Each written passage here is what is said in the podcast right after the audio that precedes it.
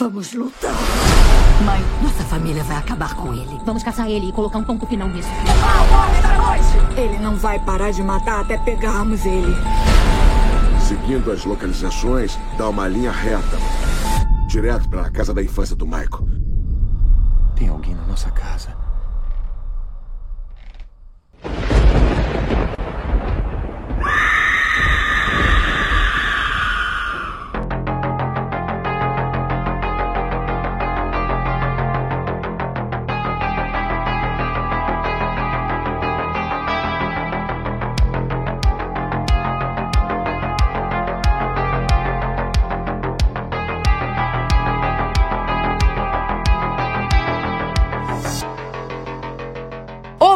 Feliz Halloween! Bem-vindo à nossa casa assombrada, nossa casa Myers. Está começando mais um episódio do Esqueletos no Armário, o seu podcast de horror queer criado por três viadinhos desocupados e mórbidos. Eu sou o Luiz e não tem nostalgia barata aqui não, gata. Eu sou o Álvaro e defendam o SUS.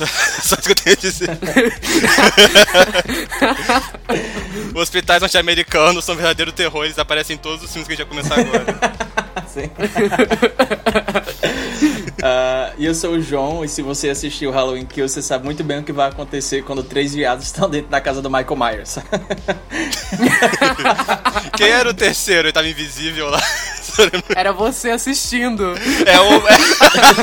É, a audiência. É o telespectador. e a gente tá aqui de volta a Haddonfield para falar mais uma vez sobre a franquia Halloween. Se você se lembra, em 2020 a gente já fez um especial falando sobre todos os filmes da franquia, mas dessa vez, já aproveitando que 2021 é ano de novo lançamento, a gente veio com uma proposta um pouquinho diferente. Nós vamos falar sobre os segundos filmes da franquia de Halloween, os esquecidos, os polêmicos, os divisores de águas, os ame ou odeie. A gente vai falar de Halloween 2 de 1981, Halloween 2 do Rob Zombie de 2009 e o Halloween Kills que saiu agora em 2021 e tá dividindo a galera aí. Provavelmente é o filme que matou ou salvou o cinema esse ano, não sei, a gente vai descobrir ao longo desse podcast. Aquela menina, aquela menina, Strode, é irmã de Michael Myers. Ela nasceu dois anos antes dele ser preso. Dois anos depois, os pais morreram e ela foi adotada pelos Strode. Eles solicitaram que os registros fossem selados para proteger a família. Minha nossa, você não vê o que ele está fazendo aqui? Ele matou uma irmã há 15 anos e agora está tentando matar a outra. Se você está se perguntando como assim tantos números 2 numa franquia, ela é muito confusa.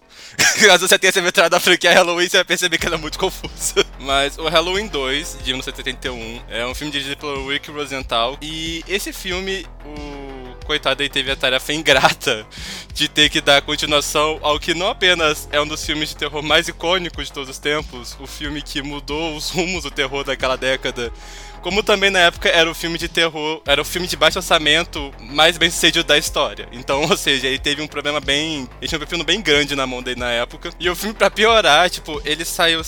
81 pra 78 é quanto? Uns 5 anos de diferença? Eu acho. Eu não sou bom em matemática, gente. Sou Eu, gay. eu sou São gay. 3 anos. São 3 Três. anos. Cinco anos de 78 Não, pera. pra- É 78. É 78 o outro. né? É. 78, é, são os 3 É, anos de anos diferença. depois. 79 e 80 são 3 anos. Ele saiu com uns Três 3 anos de diferença pro, pro original do Carpenter. E nesse meio tempo, tipo, o que o do Carpenter tinha de original já era, tipo, saturado até, na verdade. 81 foi o ano que saiu pelo menos uns 15 slasher, sabe?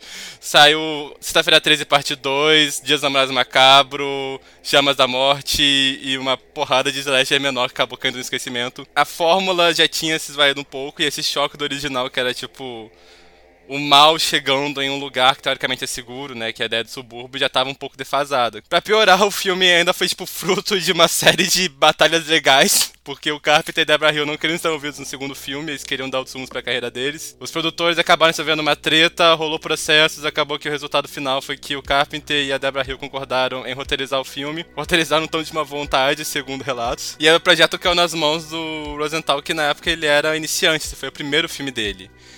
É, várias tretas também relacionadas a qual seria o tom do filme, alguns que ele fosse mais violento, outros queriam que tivesse um tom mais fantasmagórico do primeiro. E isso acaba transparecendo um pouco no produto final, né? Então, Halloween 2 é esse filme que se passa exatamente após o final do primeiro, tipo, Michael Myers caindo da sacada, o filme começa a partir desse ponto. A gente vê a Laurie, que é a personagem da Jamie Lee Curtis, sendo levada pro hospital, o Dr. Loomis ficando extremamente bitolado, porque o Michael Myers apareceu na frente dos olhos dele, praticamente. E nós acompanhamos o Myers, tipo, nesse estilo predador dele, observando a Laurie de longe, invadindo o hospital e iniciando uma nova matança na mesma noite. Esse é considerado um dos pontos altos da franquia, tipo, esse... Geralmente quando você fala terror e hospital, esse é um dos primeiros filmes que vai vir à cabeça, provavelmente, porque se tornou bastante icônico né, essa continuação que se passa dentro do hospital. Mas ainda assim é um filme que ele divide em tanto opiniões. É, eu gosto do filme, tipo, eu não acho ele. É um filme, como é que eu posso dizer? Ruim? É, eu não acho ele ruim, mas eu também não acho tipo, assim, um filme essencial, sabe? Tipo. Eu acho que ele é um filme que ele sofre bastante, porque, tipo, ser o segundo filme da franquia é sempre meio complicado. Nessa ação de que você não sabe o que rumo dar, sabe? Você vai definir caminhos a partir dali. E esse filme ele não sabia se ele queria ser fantasmagórico igual o primeiro, ele não sabia se ele queria ser violento igual os Slash estavam seguindo naquele momento. O Slash já tinha um modelo a partir daquele ponto já, sabe? Não era nenhuma novidade, então tipo, tava essa coisa, tipo, vamos seguir esse modelo que já existe agora, é, vamos tentar fazer algo novo, e esse filme fica no meio do caminho em alguns momentos. Mas eu acho que ele se apropria bastante tipo, do que é bom do filme do Carpenter original, tipo, que essa coisa do Michael Myers ele ser mais uma presença do que tipo, um assassino propriamente dito, sabe? A gente vê muito ele passando pelo fundo, a gente vê os pontos de vista, é primeira pessoa, né? Tem muitas cenas com, tipo, ele sabe brincar com essa coisa da graça ser não necessariamente assassinato, mas sim a preparação para aquilo acontecendo, né? Tipo, a gente vê o Michael, o Myers rondando, ele peça um experimento de presente. Copiou algumas cenas do original, aquele lance, tipo, da, da escura aparece a máscara branca dele no fundo chegando. Mas pra mim, tipo, ele perde um pouco o tom fantasmagórico do primeiro, sabe? Ele vira um slasher, tipo, igual os outros da época, sabe? O Michael Myers vira um assassino e deixa de ser essa figura meio fantasmagórica, horror cósmico do primeiro. Mas, ah, tipo, se você gosta de slasher, acho que é um filme bem bem acima da média que foi produzido na época, sabe? Eu, eu, eu acho até que eu contei no, no episódio passado que a gente fez de Halloween, mas esse filme, na primeira vez que eu assisti ele, eu achei melhor do que o original. Eu acho que muita gente cai também nessa, sabe? Mas é porque, tipo, ele é um pouco mais ágil do que o original e ele, ele, ele se conecta muito bem, ele se encaixa muito bem logo após o original. Tanto que eu acho aquela. todo aquele início do filme perfeito. É, porque é onde ele pega mais a vibe do original ele segue mais aquilo, sabe? Antes dele tentar ir para outro lugar. Uh, só que à medida que eu ia rever, cada vez que eu revejo ele, eu gosto menos. Só que eu sou muito putinha dessa franquia, então, mesmo não gostando tanto, eu ainda gosto. Sou obrigado a falar bem por contrato. É, sou obrigado a falar bem por contrato, sabe? E... O embargo, sabe? É, eu... e e eu gosto, eu, eu gosto do filme, como o Álvaro falou. Eu não acho ele necessariamente ruim, mas cada vez que eu revejo ele, eu gosto um pouco menos, então acho que é melhor eu parar. não vou mais rever. mas é, mas é, é porque eu acho que ele, ele tem muitos conflitos dentro do tom dele, como o Álvaro falou, né? E é algo que eu, que eu notei bastante da última vez que eu revi. Porque ele, ele luta muito entre ser essa coisa mais suspense, super sutil, que o original foi, e esse slasher mais on the nose, mais violento, é, que, que tava crescendo nos anos 80, e o filme, ele luta entre essas duas identidades para existir, e ele não tem exatamente um ritmo bom. Porque a partir do momento em que o, o filme foca inteiramente na... Ele, ele tem dois plots paralelos acontecendo ao mesmo tempo, né? É o plot do hospital, a Laurie tá internada lá no hospital, ela quase não aparece porque ela tá super dopada, então você acaba conhecendo mais da a, equipe do hospital. E tem um plot do Dr. Loomis, que tá caçando o Michael pela cidade junto dos policiais. Virando Coringa no meio do processo. E virando Coringa. Cara, ele, cara, ele tá absurdo nesse filme. Essa bicha era muito espalhafatosa, é, né? Muito Puta merda. Cara, tipo... e o segundo em diante, a saladeira abaixo, sabe? Tipo, em relação à saúde mental do Dr. Loomis, sabe? A cada filme que passa, você consegue sentir o cheiro de álcool, sabe? Né? é dele, sabe? Ele vai ficando mais bêbado. Eu tava vendo no Twitter esses dias que a Danielle Harris, ela, ela gravou o quarto e quinto filme, né? Com ele. E ela disse que depois de adulta que ela começou a beber, que ela reconheceu que o cheiro dele era o cheiro de uísque, sabe? Ai, meu Deus.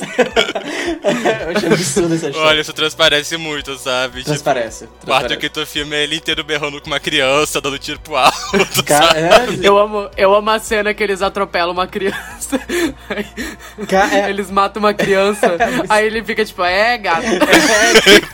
Ele fica putz, Sabe. foda, né? O menino tostado, sabe? Ele tá tostado, queimando só a carcaça. Cara, eu menino. adoro essa. Essa é uma cena que eu, tipo, imagino que no roteiro devia ter feito sentido, mas quando foi gravada ficou um negócio muito, tipo, o carro É bateu meu e momento explode. favorito do filme. Isso acontece no começo do filme, Loomis sabe? Então- apontando arma pra criança na rua, sabe? Tipo, ele também, tipo, você é o Michael Myers, você é o Michael Myers. Sim, é, é, é meio, é meio zoado, porque até então, como o Álvaro- falou, por muito tempo essa sequência foi muito icônica por vários motivos, sabe? A escolha do cenário ficou uma coisa muito, muito específica, então, tipo, toda vez que a gente vê alguma sequência de filme de terror, principalmente de slasher, que se passa num, num hospital, a gente imediatamente remete ao Halloween 2. Tipo, eu não sei se vocês conhecem, tem aquela, é uma trilogia slasher norueguesa? Acho que é da É Noruega. aquela. Presos no Gelo. É, Cold Prey, que é em inglês. Isso, né? é. Esqueci como é que foi em português, congelados, eu acho. Presos no Gelo. Presos no Gelo. Preso no gelo? Isso. É, é, uma, é- é uma trilogia bem bacana, eu recomendo, ca- caso vocês queiram assistir. E ela tem uma coisa também, assim, o primeiro filme é esses jovens encontrando esse assassino no hotel abandonado, no meio da neve, num, sei lá, nas colinas e tal. E o segundo filme ele pega exatamente do primeiro, só que a protagonista é levada para o hospital, assim como o corpo do assassino, que não tá morto, e enfim, as coisas acontecem lá no hospital. Então o gênero ele, ele teve suas formas de dar uma piscadinha para Halloween 2 ao longo dos tempos. Além disso, é nesse filme que eles introduzem o horrível elemento. Eu odeio. é cada- é por isso que eu odeio mais esse filme a cada vez que eu revejo. é porque eu, eu, eu- eu odeio o elemento do. A, a Laurie é irmã do Michael. O DNA do ratinho, sabe? É, sabe? Eles metem ali. Porque, primeiro, é ruim. Não era algo que tinha no primeiro filme. E, e isso é muito óbvio, sabe? Cada vez que você assiste mais, você vê que é algo muito desconectado ali. É uma desculpa muito esfarrapada. Tira o charme do original, que é justamente o Michael ser esse louco maluco que basicamente bateu o olho na Laurie porque ele acabou de fugir do hospital. Ele bateu o olho nela porque ela foi lá na casa dele deixar, sei lá, a chave, eu acho. E daí ele começa a perseguir ela, sabe? Tipo, isso é assustador por si só. Esse filme ele estraga isso. E pior, ele faz isso da pior maneira possível. É muito brega. Aqueles flashbacks. E, cara, sério. A gente já entendeu, você odeia esse É, filme. desculpa. Eu, eu odeio esse elemento. Eu odeio esse elemento. Mas é porque eu acho que é- é- ele, esse filme é, é chato, gente. Esse filme é chato. É chato pra caralho. É muito Você chato. Ah, falou achei que é mais ágil que o primeiro é o garoto. Tem uma cena de 10 minutos da Laura se esfregando no Ah, chão. Não, essa daí é é boa. Eu gosto dessa cena. Eu gosto dessa cena. Chega, desumano, chega. Eu gosto dessa cena. O que eu acho chato nesse filme. Eu tava avançando, eu tava avançando, eu tava assim, chega, chega. Mas essa porção do filme já é legal, sabe? Eu acho que o filme ele é muito chato quando ele fica focando nos funcionários do, dos- do, do hospital, porque eles são muito chatos. Eles são muito chatos. Eles basicamente são carne ali pra ser fatiada pelo Michael, beleza. Só que o filme passa muito tempo focando neles e eles são muito chatos. As mortes são muito. Como eu falei, tem aquele conflito de identidade, então o filme ele às vezes ele pega um pouco pesado, às vezes ele é muito simplista e é- tudo aquilo não combina, sabe? E tudo isso enquanto o Dr. Loomis está gritando pela cidade, sabe? Então eu acho que tem muitos conflitos ali. Eu, como fã da, fã da franquia, eu engulo. mas. Com farinha. É, mas. É um filme que tá, vai caindo no meu gosto a cada vez que eu revejo. É pra mim, tipo, o que mais me incomodou nele quando eu vi é que o primeiro tem um aspecto, tipo, que a gente vê ele como sendo slash hoje em dia, porque, enfim, várias continuações, é, cópias só foi depois. Mas você vê, tipo, o primeiro isolado, ele parece muito mais, sei lá, um terror cósmico mesmo, sabe? Tipo, essa figura que usa essa máscara branca que é humana, mas ao tempo não é humana, sabe? Uma sensação meio estranha. Ele é fantasmagórico, tipo, ele tá lá e desaparece, sabe? Uma coisa que é. Eu até brinquei no podcast que a gente fez sobre o Halloween no passado, tipo, que o Witch Follows é o melhor remake de Halloween já feito, porque é muito essa vibe, sabe? Tipo, essa coisa inexplicável, essa figura que tá em todo canto. Aí o segundo eles acham bem tradicionalzão. Aí você fica essa coisa meio tipo, ah, ok, já teve melhores, sabe? E. Mas umas coisas desse filme que eu acho curioso, tipo, esse filme tem várias referências ao Pelúdio pra Matar do Argento, por alguma razão. tipo, aquela cena da banheira, tem uma cena idêntica no Pelúdio pra Matar, tem uma cena na escola também que lembra bastante. É, os funcionários, como já disse, são muito chatos no geral. Eu gosto de sequência de perseguição no final, tipo, sequência de perseguição dentro do hospital, acho foda demais. Tipo, a Laurie toda dopada lá de anestésico, ainda assim lutando pra viver, sabe? Eu gosto. Icônica. O, o filme ele tem um ritmo girl bom a partir, a partir desse momento que as coisas começam a acontecer, porque ele demora muito pra a Laurie perceber que o, o Michael tá no, no hospital, sabe? Então, a coitada tá dopadaça lá. Tá- cara, ela tá demais. Ela tá demais. Mas a, a- a cena é boa, a cena que ela vê a enfermeira sendo morta pelo, pelo Michael, ele vai levantando ela. É boa. A partir daí o filme ele pega um ritmo melhor, sabe? De se acompanhar. Toda aquela chase sim dentro do hospital é, é bacana. Eu gosto dela conseguindo correr. Pro... É porque o filme ele. Às vezes a, a, a Laurie tá, tipo, muito dopada. E ela, Ela tá meio consegue grog o correr. filme inteiro. Tipo, Sim, e ela consegue correr e às vezes ela tá tipo aleijada, tipo, o que é que tá acontecendo?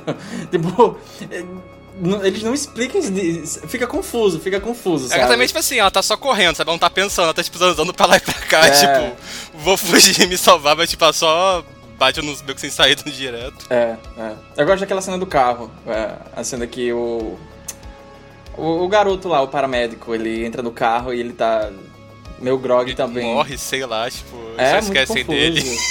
Não esquecem dele. Mas Só que daí ele bate a cabeça na buzina e a buzina chama atenção pra ela. Essa cena é boa, eu gosto. É tensa. Eu acho que tipo, o filme tem bons momentos no geral, só que eu acho que ele é menos icônico do que a memória de geral faz parecer, sabe? Tipo, a memória coletiva sobre ele faz ele parecer melhor do que ele realmente é, eu diria. O Luiz tá em silêncio porque ele quer acabar com o filme. Não, eu só acho ele muito chato. Muito chato. É. Muito chato. Eu fui. eu vi ele pela primeira vez ano passado pro nosso especial de Halloween. E eu já não tinha gostado.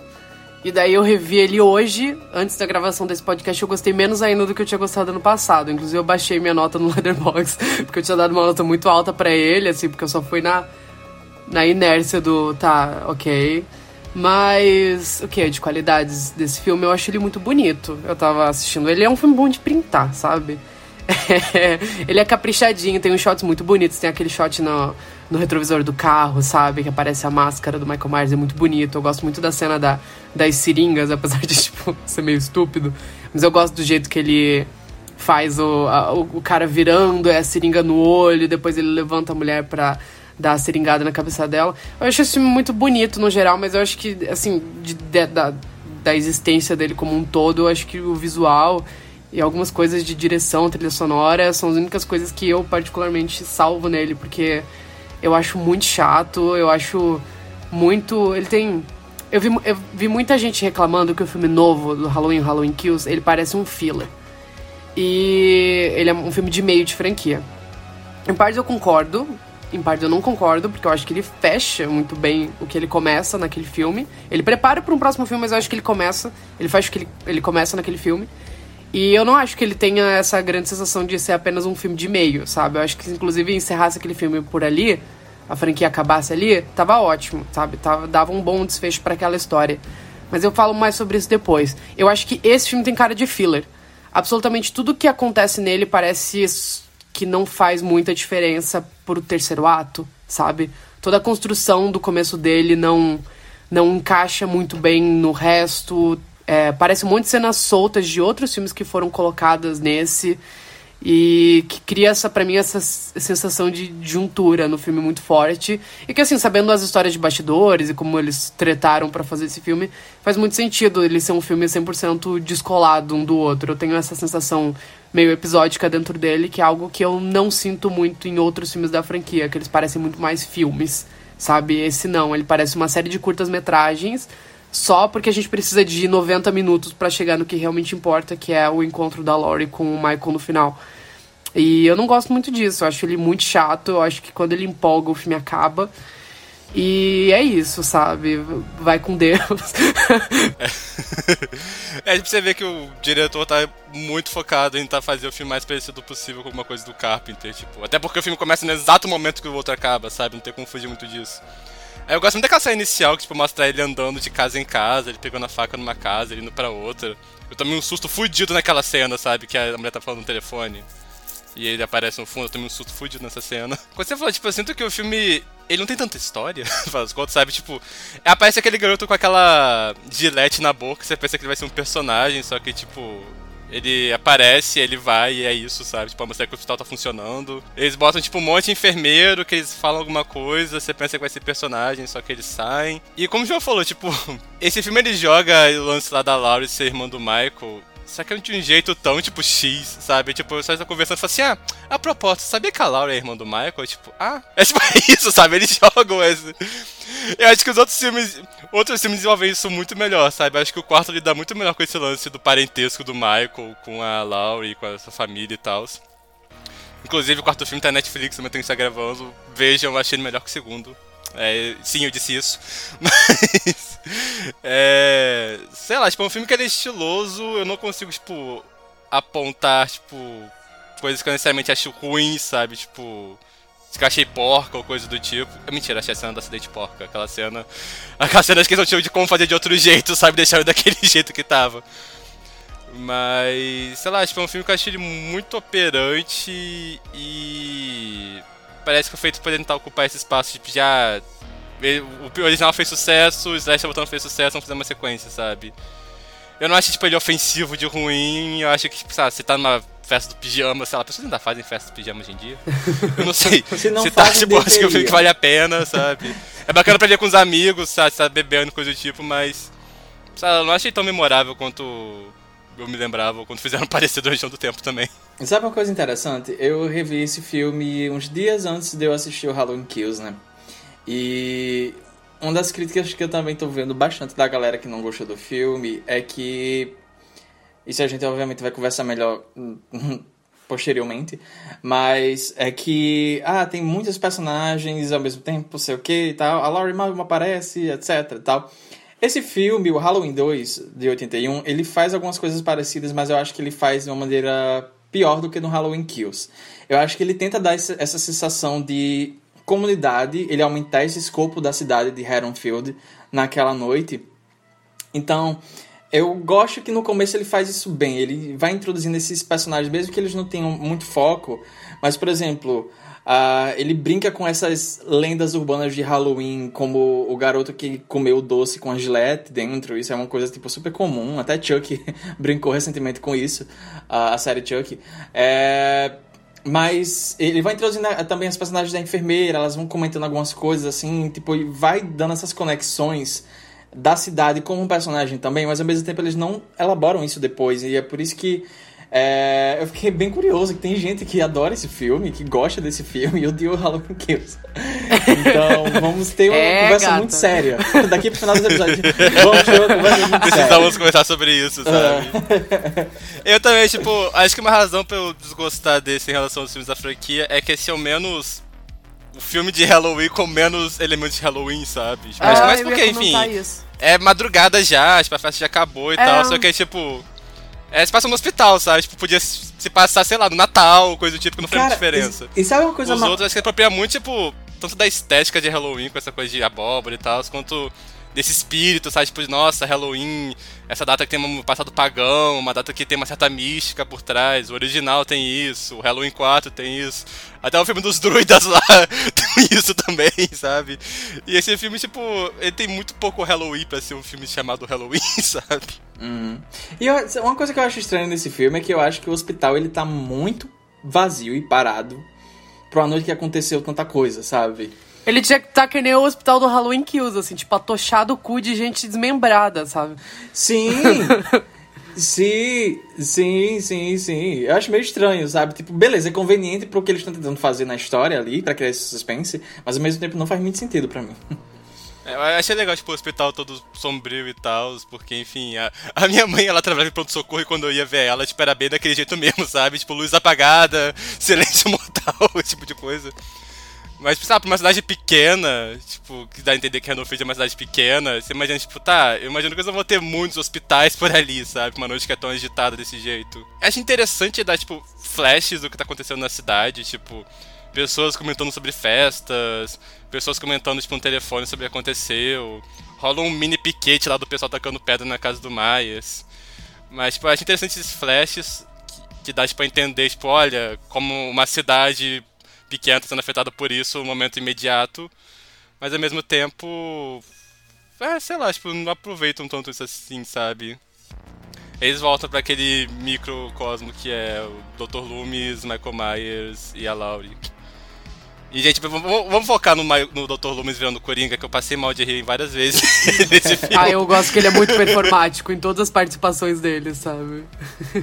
O Donald Pleasence, tá, tipo assim, tava se divertindo horrores nesse filme, dá pra sentir, sabe? Tipo... É, é engraçado porque...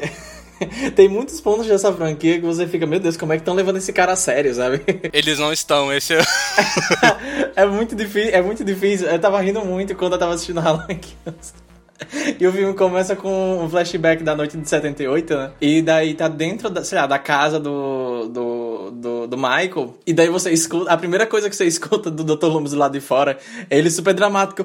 The evil is here! Sabe? Stay back! Aí eu, ah, eu gosto muito. Eu gosto muito tipo, do, desse segundo filme que, tipo, as crianças estão, tipo, dialogando alguma coisa aleatória, sendo uma coisa tipo assim, ah. É, fulano, tipo. Eu usava a palavra dead, alguma coisa. Como é que é mesmo? Tipo. É alguma. Né, tipo, ah, ele se matou de tanto bebê, sabe? No sentido de que a pessoa bebeu demais. Hum. Aí ele dá todo mundo um gritão: Vocês não sabem o que morte significa! E ele sai correndo, sabe? Cara. Ai, cara, ele serve demais, eu gosto. Né? o melhor personagem dessa franquia. Cara, no sabe? quarto tem uma cena muito boa que, tipo, rola, rola um babado lá que ele acaba ficando perdido no meio da estrada sozinho, sabe? Tem que pedir carona. Aí o carro que para é tipo, é um carro todo. É uma caminhonete enferrujada. Aí quando ele entra, tipo, é um pastor louco que tá lá dentro, sabe? Tipo, aí ele vai falando com uns papos muito estranhos sobre Deus, demônios, vai falando tipo assim, ah, porque eu estou há décadas caçando o anticristo, não sei o que, sei que lá. Eu tô rolando, tipo, no começo, tipo, ele ri, tipo, que bitolado, aí ele para, ele olha pro lado e fica assim, ah, pera. Aí se identifica muito com. É muito bom saber, tipo, que ele se identifica com esse cara que tá completamente bitolado, sabe? É uma uhum. cena muito boa.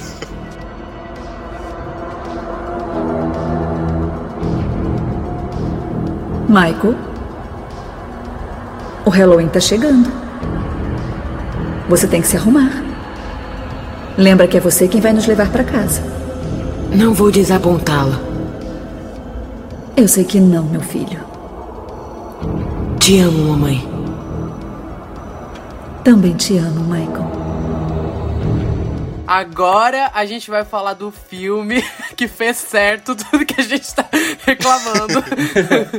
então, é, para quem não sabe, a franquia Halloween, em 2007 ela ganhou um remake pelas mãos do maior diretor, não, brincadeira. Ele é muito alto, realmente, Ele é realmente enorme. Obviamente, seguido do sucesso misto do Halloween de 2007, o Rob Zombie lançou então em 2009 Halloween 2, dando continuidade à matança do primeiro filme, dessa vez passando dois anos depois e mostrando a Laurie histérica dele, completamente bitolada das ideias, completamente tonhonhon, cheia de trauma, e o Michael Myers voltando para matar todo mundo. It's about trauma. It's a movie about, It's about trauma. trauma sabe? Mas pior que é, tipo, o questão do 2, do, de 81, que se passa imediatamente após o primeiro, todas as continuações são sobre trauma. trauma. O Jamie Lee Curtis estava certa, sabe? sim, sim. A gente tá aqui, a gente tá aqui com uma missão ingrata, com uma missão difícil. Que é defender Rob Zombie. Defender Rob Zombie e Halloween 2. Porque esse filme é muito bom. Esse filme é muito ele é. bom. É. Halloween 2 é muito bom. O lance desse filme é que uh, quando o Rob Zombie ele fez o primeiro remake, ele, obviamente ele tinha toda essa questão de estar tá refilmando um dos maiores filmes de terror de todos os tempos e de respeitar bastante o clássico, sabe? Era um, um terreno muito frágil ali. Então, o filme tem seus problemas, eu gosto dele, se você não gosta, é problema seu. Eu gosto do, eu gosto, eu gosto do filme. Uh, eu gosto também. Se vocês quiserem saber nossa defesa sobre ele, vai escutar o primeiro episódio. Vai escutar o primeiro episódio de Halloween que a gente fez ano passado, que a gente defende ele. Uh, mas a questão é que ainda assim ele estava muito preso a esses dogmas da franquia Halloween. Uh, tinha que respeitar isso, tinha que respeitar aquilo. Beleza que ele faz umas coisas, ele toma uns riscos, uh, como ele vai abordar o Michael, né? E obviamente o maior problema que todo mundo tem com esse filme é esse. Mas ao mesmo tempo, eu gosto desse filme, etc. Mas ele, o filme ele fez bem na bilheteria. Ele por muitos anos, acho que até tipo ano passado ou foi esse ano, ele tinha um recorde de maior abertura de bilheteria para o final de semana que ele foi lançado, que era o feriado lá do Dia do Trabalho lá dos Estados Unidos. Então ele segurou esse recorde por tipo 10 anos. Então o filme ele fez um sucesso é, bem grande. Mas ele foi lançado também na, nessa década de remakes. O, o tom estava muito diferente do que era o filme original. Então tem tem essa visão dele, né? Se você sabe como é o Rob Zombie como cineasta, antes de Halloween, se você assistiu A Casa dos Meus Corpos ou Rejeitados pelo Diabo, que a gente tem também episódio especial sobre isso. Se quiser assistir, quiser ouvir, procura lá. Mas é, ainda assim ele estava muito preso ao que era ser um filme de Halloween ali. É, o Halloween, o início, é tipo o melhor e o pior do Rob Zombie num filme só, sabe? É, tipo, é. Todo. É muito estiloso, tem. Ele não sabia escrever personagem feminina, tem, tipo, a violência brutal dele. Todo mundo é white e... trash. Todo, personagem... mundo, todo mundo é cabeludo suado, todo mundo é cabeludo suado nesse filme, sabe? Até o Dr. Loomis é meio cabeludo internado ponto. É. Ah, eu amo a peruquinha do.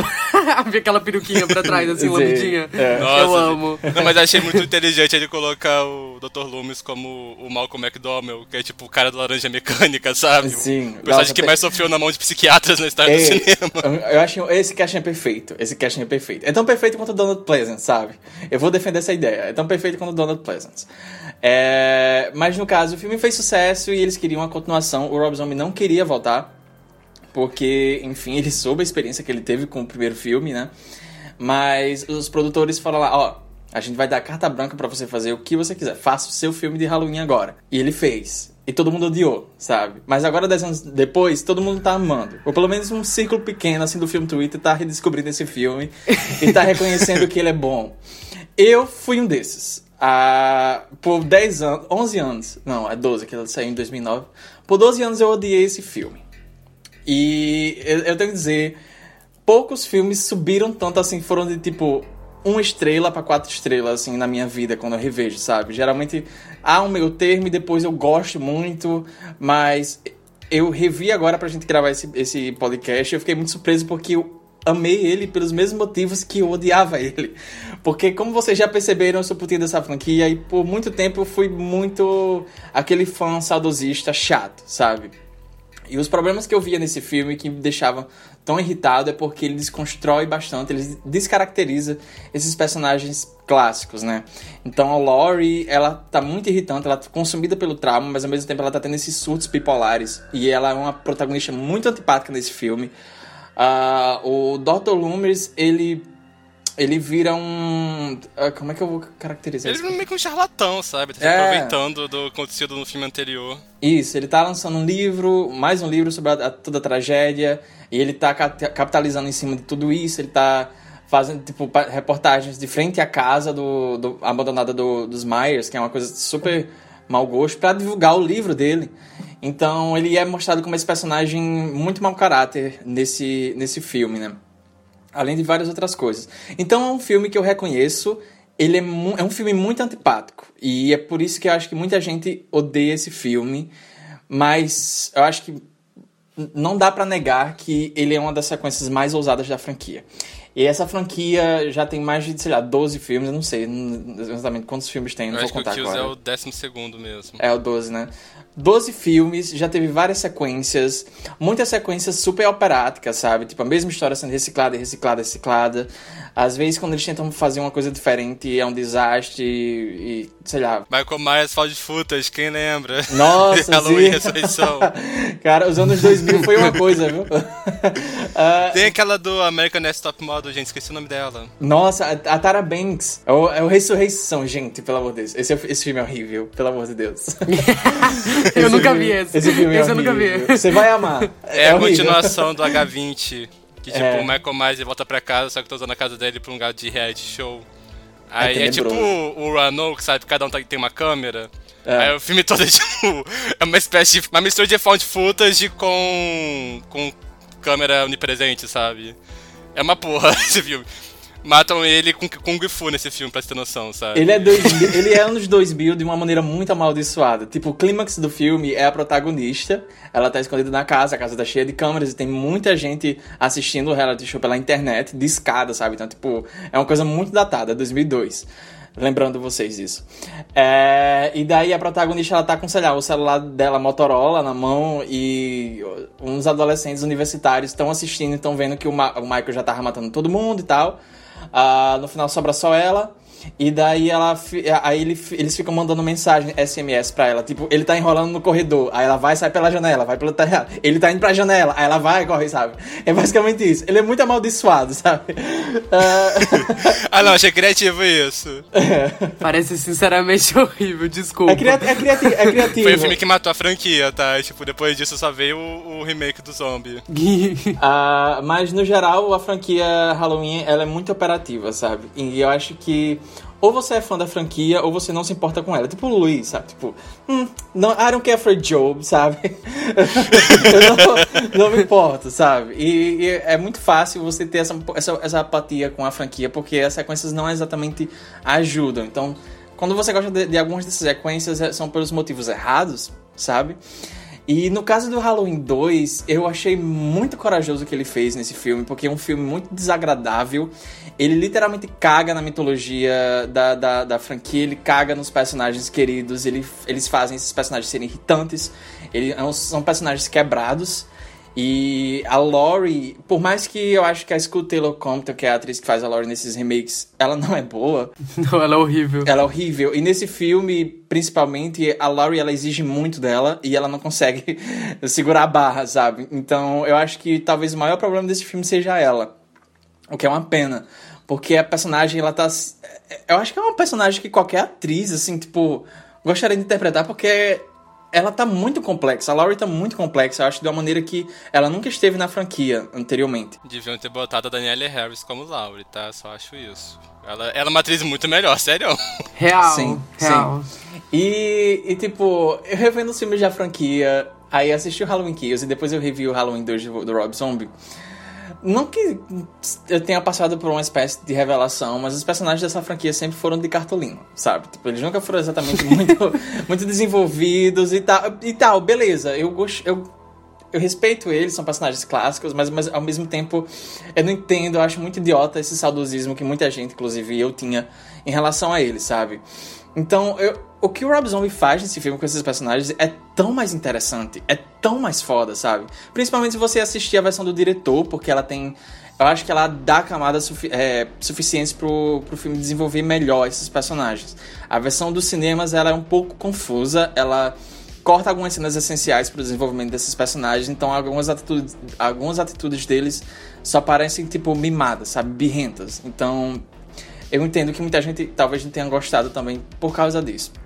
Mas se você for assistir a versão do diretor, você vai ver que ele faz um estudo muito interessante sobre o trauma da Laurie nesse filme, porque a priori uh, o, o Dr. Loomis ele vai lançar esse livro. É, o filme ele pega dois anos depois dos eventos de 2007 e o Dr. Loomis ele vai lançar esse livro sobre a tragédia, sobre o Michael Myers, sobre tudo.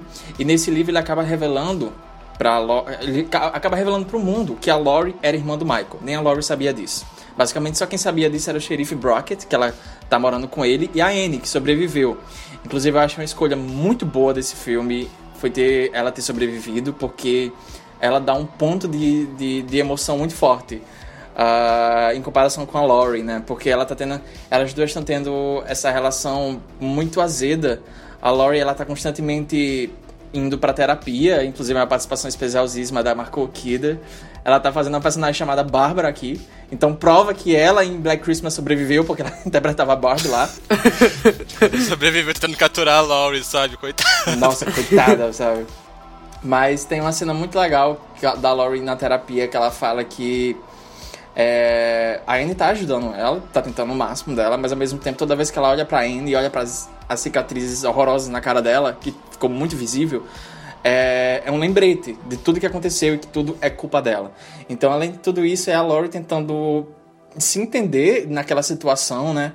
E a revelação do, dela ser irmã do Michael vem num, de um momento muito mais forte e eu acho que bem desenvolvido do que foi no Halloween 2 de 81, né? Além disso, eu, uma coisa que eu particularmente gostei muito desse filme é a fotografia dele. Ela não é exatamente a fotografia, por exemplo, do, do, do primeiro remake.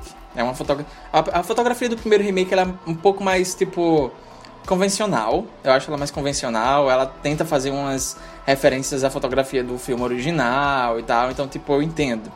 Mas nessa daqui, a, a, fotografia desse daqui, ela é muito mais. Ela é muito mais suja. Tem um granulado em cima do filme. Você pegou a versão de Blu-ray, eles jogaram um granulado por cima que fica bonito pra fica caramba muito algumas bonito. cenas. E sabe o que, também, é, o que eu também gosto? Porque eu gosto muito dessa estética anos 70 suja que o Rob Zombie adota em todos os filmes dele. Eu acho que tem muita personalidade.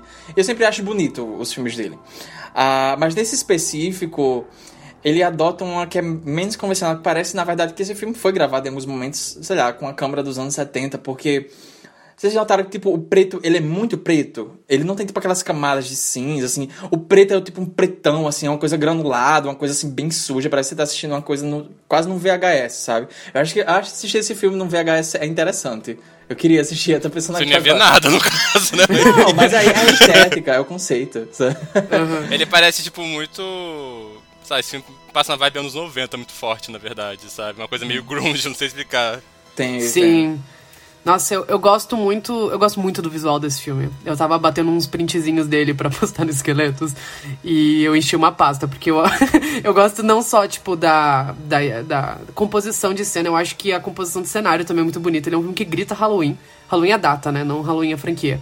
É, tem uma cena muito bonita, tem um shot. É, esse shot de transição da cidade, assim, que você vê uma abóbora gigante, assim, no meio de uma praça. E eu gosto que esse filme, ele é muito alaranjado, tem muita cor laranja nele, mas não é no filtro, que é uma coisa que o filme de 2007 faz, que ele é um, a primeira, é, ele é muito amarelado, aquele filme, sabe? Ele é muito amarelado, depois ele fica muito azul no final porque tá de noite. E eu acho que esse filme não, esse filme é mais orgânico, as cores dele, sabe? Em alguns momentos ele parece até meio documental, o jeito que o Rob Zombie filma, tem muita câmera de mão. Mas eu acho que funciona também pro, pro senso de perigo e histeria do filme.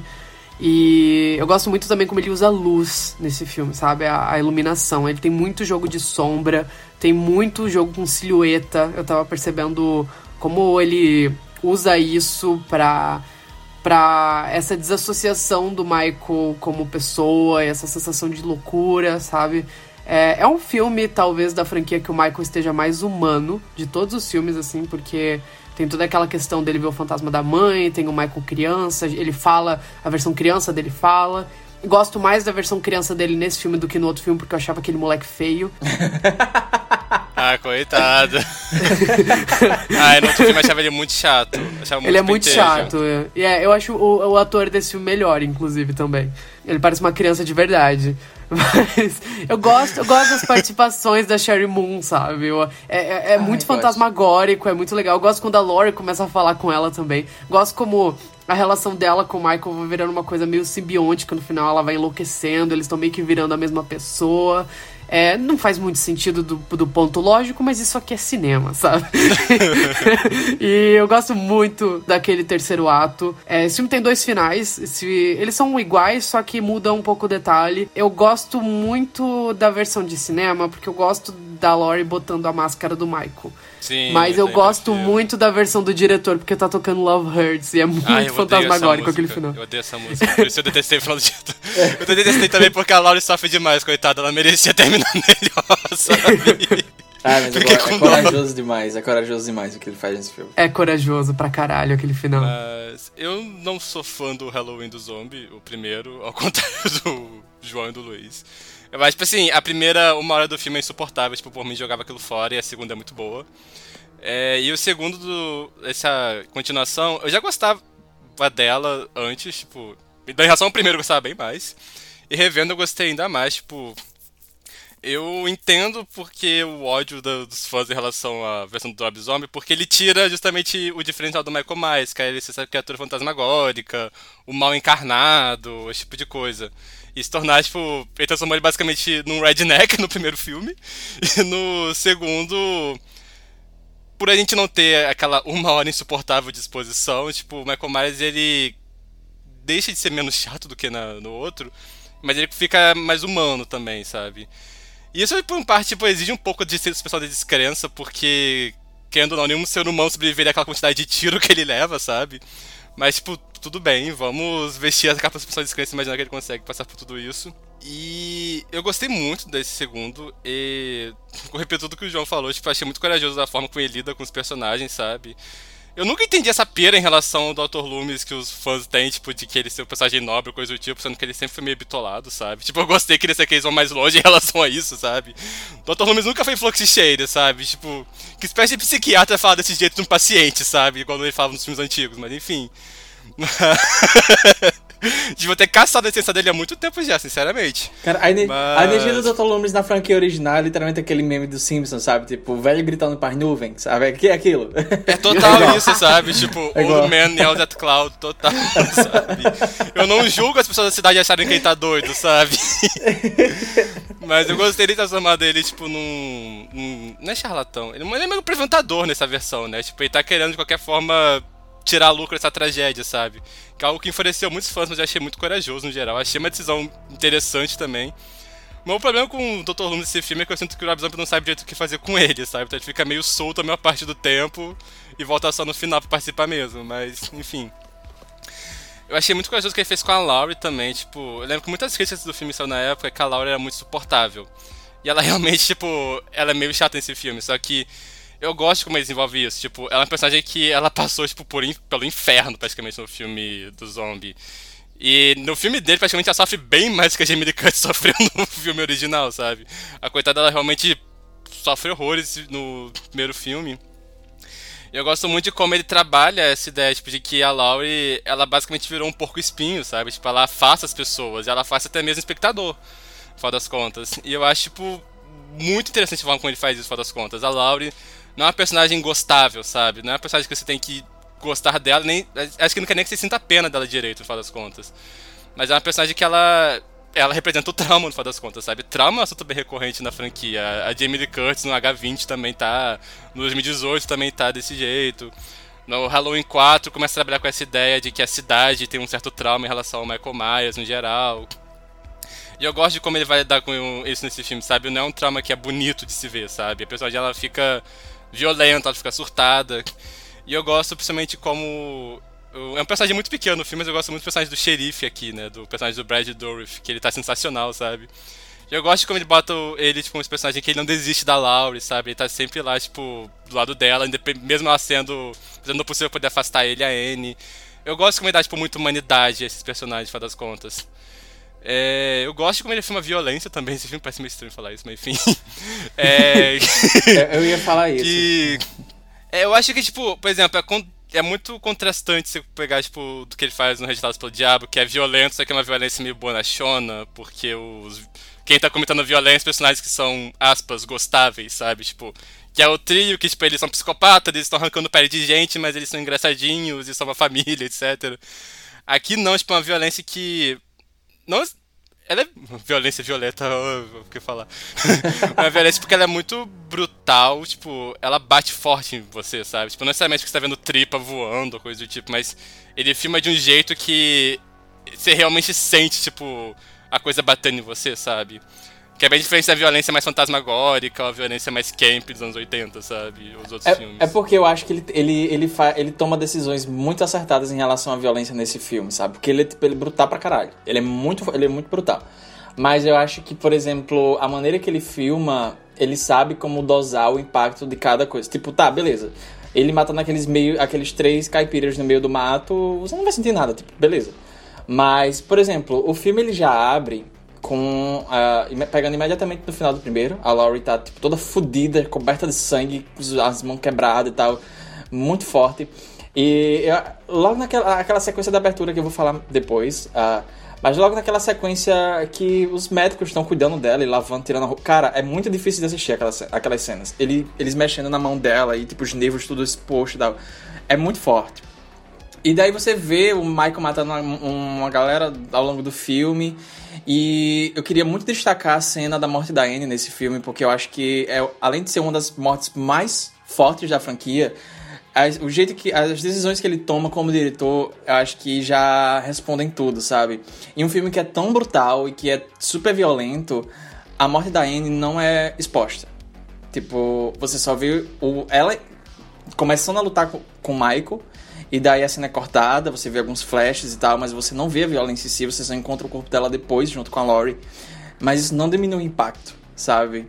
E eu achei muito esperto dele fazer isso. E eu acho que isso é, também reflete em, em outras cenas do, do, do, do filme em si. E eu acho que.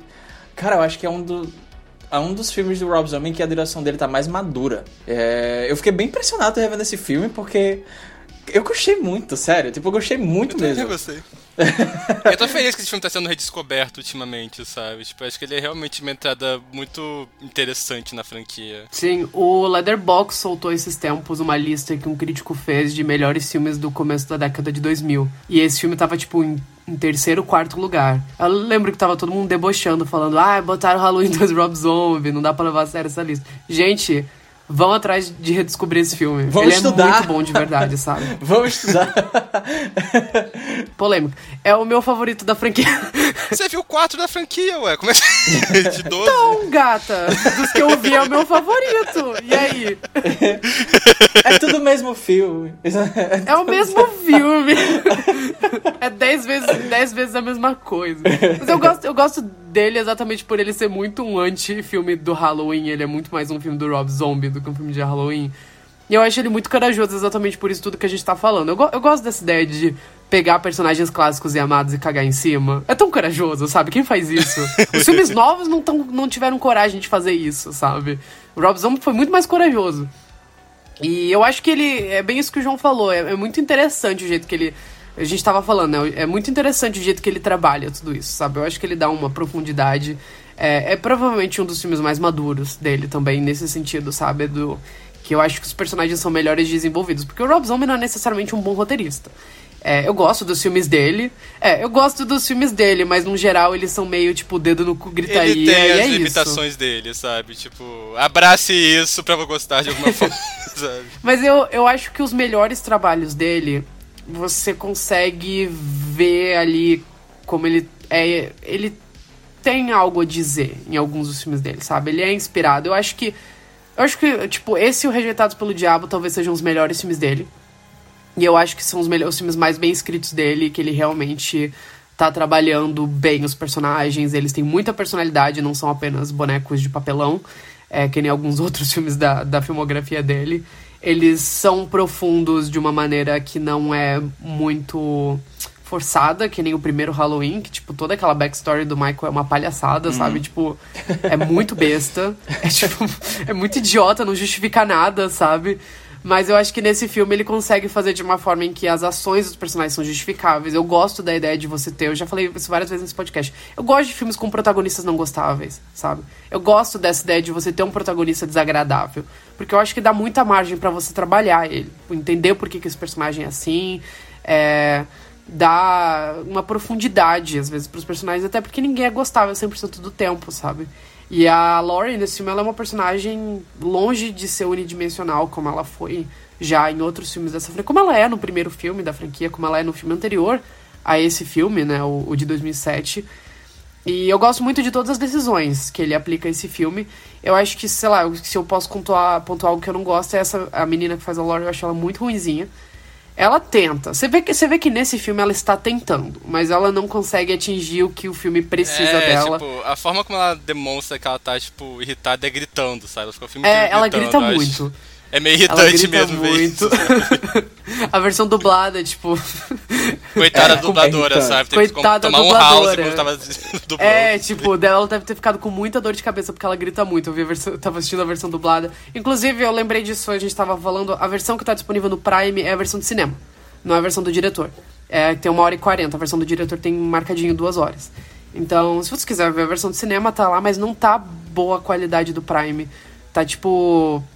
Tá baixa. É, o formato da tela tá diferente, tá naquele mais. Como é que é o quadradinho? Mas ele é quadradinho. O formato desse filme ele é mais quadradinho mesmo. Ele não é. Não, não, a versão, a versão do diretor é tela. É, tela, tela? cheia.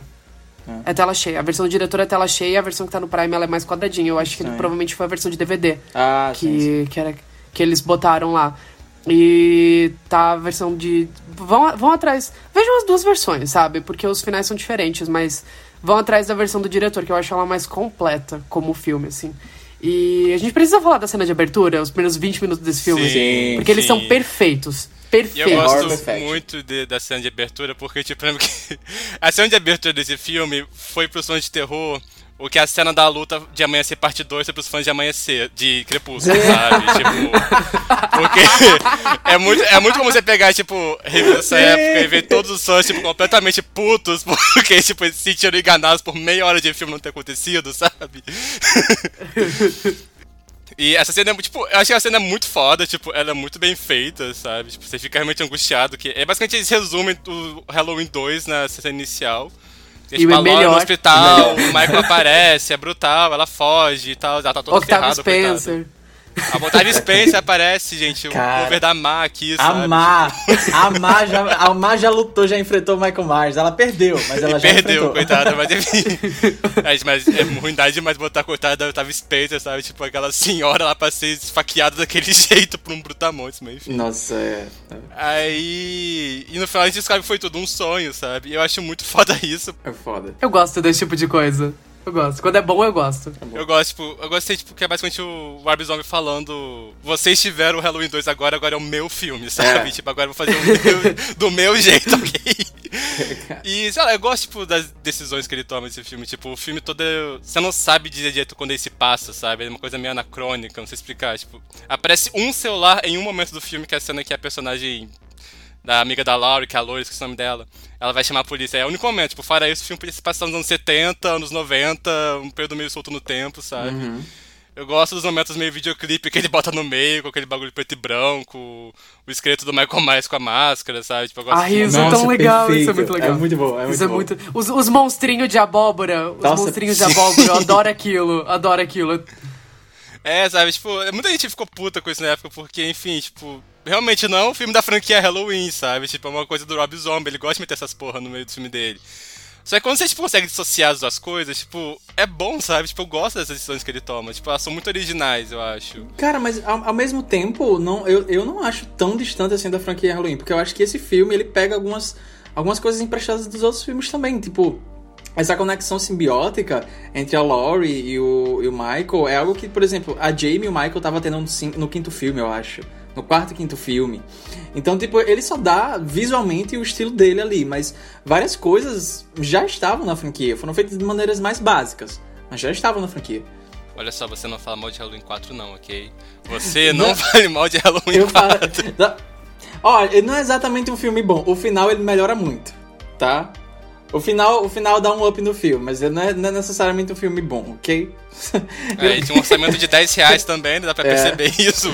A máscara Metade do filme passa dentro de uma Deus. casa, sabe? Cara, a máscara desse filme. Ah, não, a máscara desse filme só não é pior do que a máscara do quinto filme, que ele tá parecendo um pássaro.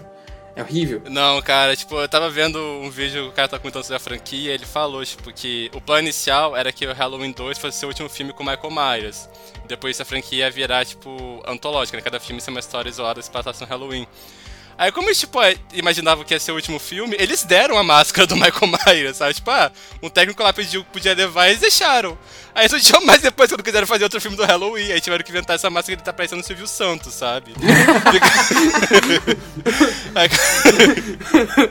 é uma máscara muito estranha que bota dele no quarto filme. mas tudo bem. É muito estranho. Mas aí, pra ressaltar que eu gosto muito da máscara dele no 2. Não, do, Tá do parecendo pele humana quase, Nossa, é né? Tá. Tipo, podre, tá podre, tá surrada. caindo aos pedaços, É é tesão. É, é, a, mas- é a melhor máscara da franquia, é assustador pra caralho aquilo. As máscaras podres do Michael Myers são mais legais, que foi parecendo Letterface, sabe? Sim, Tipo, sim. Desse novo filme do Halloween Kills, que tá meio queimado, fica aparecendo ainda mais. É, mas é, o, o- eu gosto também como ele ele deixa um pouco de lado esse preciosismo da máscara em si do, do, do Michael. Ele, é- eu acho que é, é quase como se fosse um- uma maneira simbólica do que ele tá fazendo nesse filme, sabe? Porque, tipo, a máscara ela tá toda cagada, ela tá se rasgando. Tem certo momento que uma personagem puxa e arranca um pedaço da máscara dele. Então é isso, é o, é o Rob Zombie ele retorcendo a mitologia dessa franquia, ele pegando esses códigos clássicos que, que faz a galera amar tanto e ele sabe, tipo, subvertendo, cagando tudo, mas de uma maneira boa. Cagando de uma maneira boa, tá? e, é, nossa, é muito bom. E essa cena da abertura, eu gosto, porque é realmente essa piscadela, tipo, olha, tá aí, ó, o Halloween 2 que vocês querem tá aí. Agora vocês vão assistir o meu, vocês já pagaram o ingresso, vão assistir o meu. E eu adoro essa estética de pesadelo, que, nossa, parece muito pesadelo. Antes mesmo de revelar que é um pesadelo, toda aquela sequência parece super um pesadelo. A maneira que é filmada. Hum. Tipo, principalmente na, a partir do momento em que a Laurie foge do hospital e ela tá naquele espaço aberto e tá chovendo pra caralho. Tem um espaço que ela passa que tem um- uma cova cheia de corpos com uma luz vermelha. É, Era tipo uma caçamba, pelo que eu entendi. é nossa, é- e ela correndo, se escondendo na, na guarita e tal. Tocando Nights in White Satin. Sim. Bom pra caralho, É bom. bom. pra caralho. E eu gosto que a maneira que ele fecha esse pesadelo é literalmente um shot do POV, né? Do, do Michael Myers se aproximando da tela. Cara, é tipo, é muito foda, é muito foda. Tava o tempo todo, eu tava revendo, eu tava o tempo, tempo, tempo caralho! Aquele vídeo da, da Tula Luna, Cinema, sabe? cinema. Parabéns, Rob Zombie, você é artista. sim, sim. Essa cena é muito boa. Eu só fico, Ele foi tipo, artista demais nesse. meio. Não é triste, que eu posso dizer. É, sei lá, tipo, o lance é que a cena, o filme começa de um jeito tão, tipo, ápice, assim, que o clímax do filme acaba não chegando nesse nível, sabe? Eu sinto um pouco isso, sabe? O filme não consegue alcançar esse nível de dedo no cu e gritaria que ele alcança nos primeiros 20 minutos, sabe? E pra mim, pelo menos, isso, tipo, é um pouco. É um demérito, não é pra. Eu acho, tipo. Acho uma pena o filme não alcançar esse nível depois, sabe? Em outro momento. Hum. Tipo, o final é muito bom e tal, só que eu queria que chegasse aquele ápice igual foi nessa cena inicial. Mas enfim, tipo, ainda assim é uma forma muito foda de começar o filme e eu continuo achando o filme bom no geral. Um beijo pro cavalo branco da Moon Zombie. Nossa, na moral, o pessoal tá imperava muito com essa porra desse cavalo, sabe? Só ficar puto demais. Cara, ele tava assistindo Twin Peaks. Ele tava assistindo Twin Peaks. Eu tenho certeza que ele tava assistindo Twin Peaks. Ele tava vendo Twin Peaks, ele tava vendo Ele Twin Peaks e ele pensou nessa porra. Nossa, e o, o filme começa com aquele letreiro explicando, tipo, o que, que cavalo significam em sonhos, uma parada assim, tipo. Meu filho, você só tá com foda-se e fala que você quer botar sua mulher do lado de um cavalo, sabe? Você quer dar um jeito de chamar a atenção. É engraçado que ele vai, ele vai metendo ao longo do filme esses- essas piscadinhas pro, pra esse cavalo branco, ser essa conexão entre eles, né? E tipo, a Laurie lá no. Michael Myers no criança brincando com um cavalo de plástico. Sim, sabe? não, e a, a- não, a, que eu acho mais engraçada é a, do, a da Laurie no consultório, e ela olha pra aquele quadro de, de Rorschach. Que é aquele quadro que você interpreta maneira, da maneira que você quer. Mas obviamente tem dois cavalos ali, sabe? Não é Sim, sutil. É, é de Rorschach. É de o- Rorschach. o- Mas é, é teste Rorschach. Isso. Cara, tipo, assim, ele claramente não tá levando a sério o lance do cavalo, sabe? Colocou lá só porque achou que ia ser massa. Essa estética, essa Tipo, estética. E tá tudo bem. Por que não colocar minha esposa fantasma do lado de um cavalo branco, sabe? Tipo, essa. Exatamente. Eu tava lembrando daquele, revendo o filme, lembrando daquele tweet que alguém falou que o Rob Zombie é o presidente do clube Look at My Wife, sabe? Sim. ah, não é fofo, tipo, ele matou ela no primeiro filme e deu um jeito de trazer ela de volta. Isso é romance, sabe? Nossa, eu amo eles. Eu e gostosa ainda. depois, que, depois que eu revi o, Halloween 2, eu meio que eu entrei em espiral, sabe? Daí eu saí. Eu já sigo eles no Instagram, mas eu saí, tipo, olhando os feeds dele. Aí eu baixei, tipo, os filmes pra rever outros filmes, né? Porque eu acho tão bonitinha a relação deles, sabe? Eu fico, tipo, eu quero isso pra mim.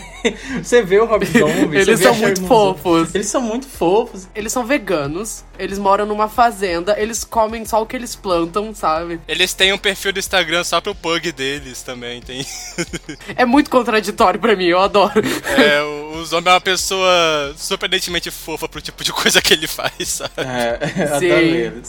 Ah, e uma coisa que eu adoro também desse filme, que eu tava até comentando no Twitter esses dias, é que é a obsessão dele por rock horror, né? Que eu acho muito, eu acho muito legal. Ah, Sim, sim, é muito legal, é muito Porque legal. ele já- ao longo da filmografia dele você já consegue pegar umas coisas. Tipo, A Casa dos Mil Corpos ele já admitiu que é meio que uma mistura maluca de rock horror com o Massacre da Serra Elétrica. Isso faz super sentido. Ah, em Lords do Salem eles chamaram a Patricia Quinn, que fez a Magenta no filme original, para ser uma das bruxas principais do filme.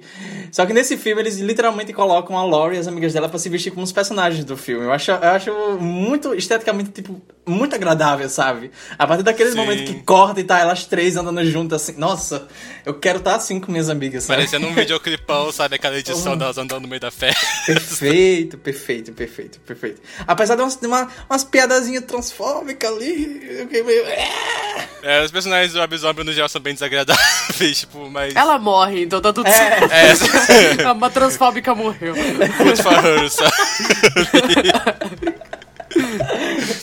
É uma coisa que preciso comentar também. É o parênteses total aqui. A amiga loura da Laurie nesse filme, esqueci o nome dela, mas a atriz que faz é a Brea Grant, que Sim. pra quem é fã de terror atual, ela hoje em dia tá começando a trabalhar como diretora também.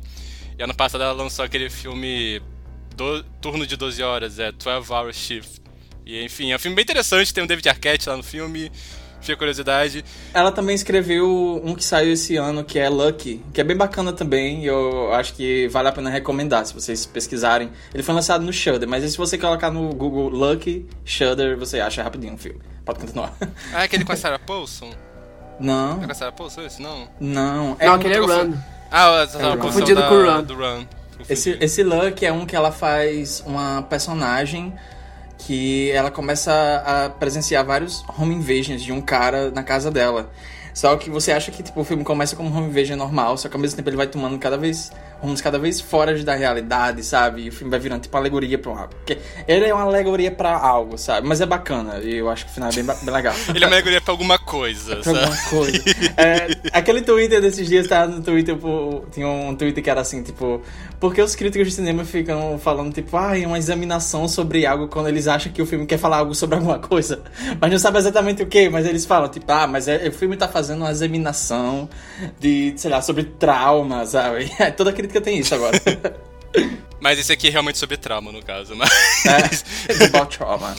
mas uma coisa tipo, que eu tava reparando tipo, é que a maldição dos segundos filmes da franquia Halloween é que todos eles têm muito personagem.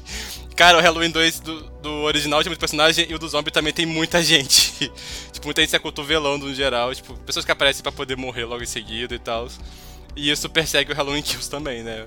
Enfim, eu acho que é meio que a maldição da franquia isso. Mas já que você puxou, então vamos falar sobre trauma, né? Oi. Estão fazendo o que aqui? Na Halloween. A gente saiu pra pedir doce. Vocês estão sozinhas? Tem um cara esquisito de máscara branca Onde? querendo meio que brincar de esconde-esconde com a gente. Onde vocês viram ele? Tá ali. Fujam! Vão pra casa agora! Halloween Kills finalmente foi lançado esse ano, né? Depois de um ano de adiamento. O filme era pra ter saído em outubro do ano passado e tal. E ele marca esse segundo capítulo nessa trilogia nova do David Gordon Green, que começou com o reboot lá do 2018, que ignorou todas as sequências da franquia. Ah, esse filme, ele segue literalmente da onde o primeiro filme terminou. Ah, a Laurie, a filha dela, Karen, e a neta Alison deixaram o Michael queimando no porão, no porão da casa de- delas. Ah, eles acharam que ele tava morto, obviamente não tava. O Michael agora tá mais puto do que nunca. E ela, eles, ele começa a sair matando pela cidade, assim, como uma máquina, assim, sabe?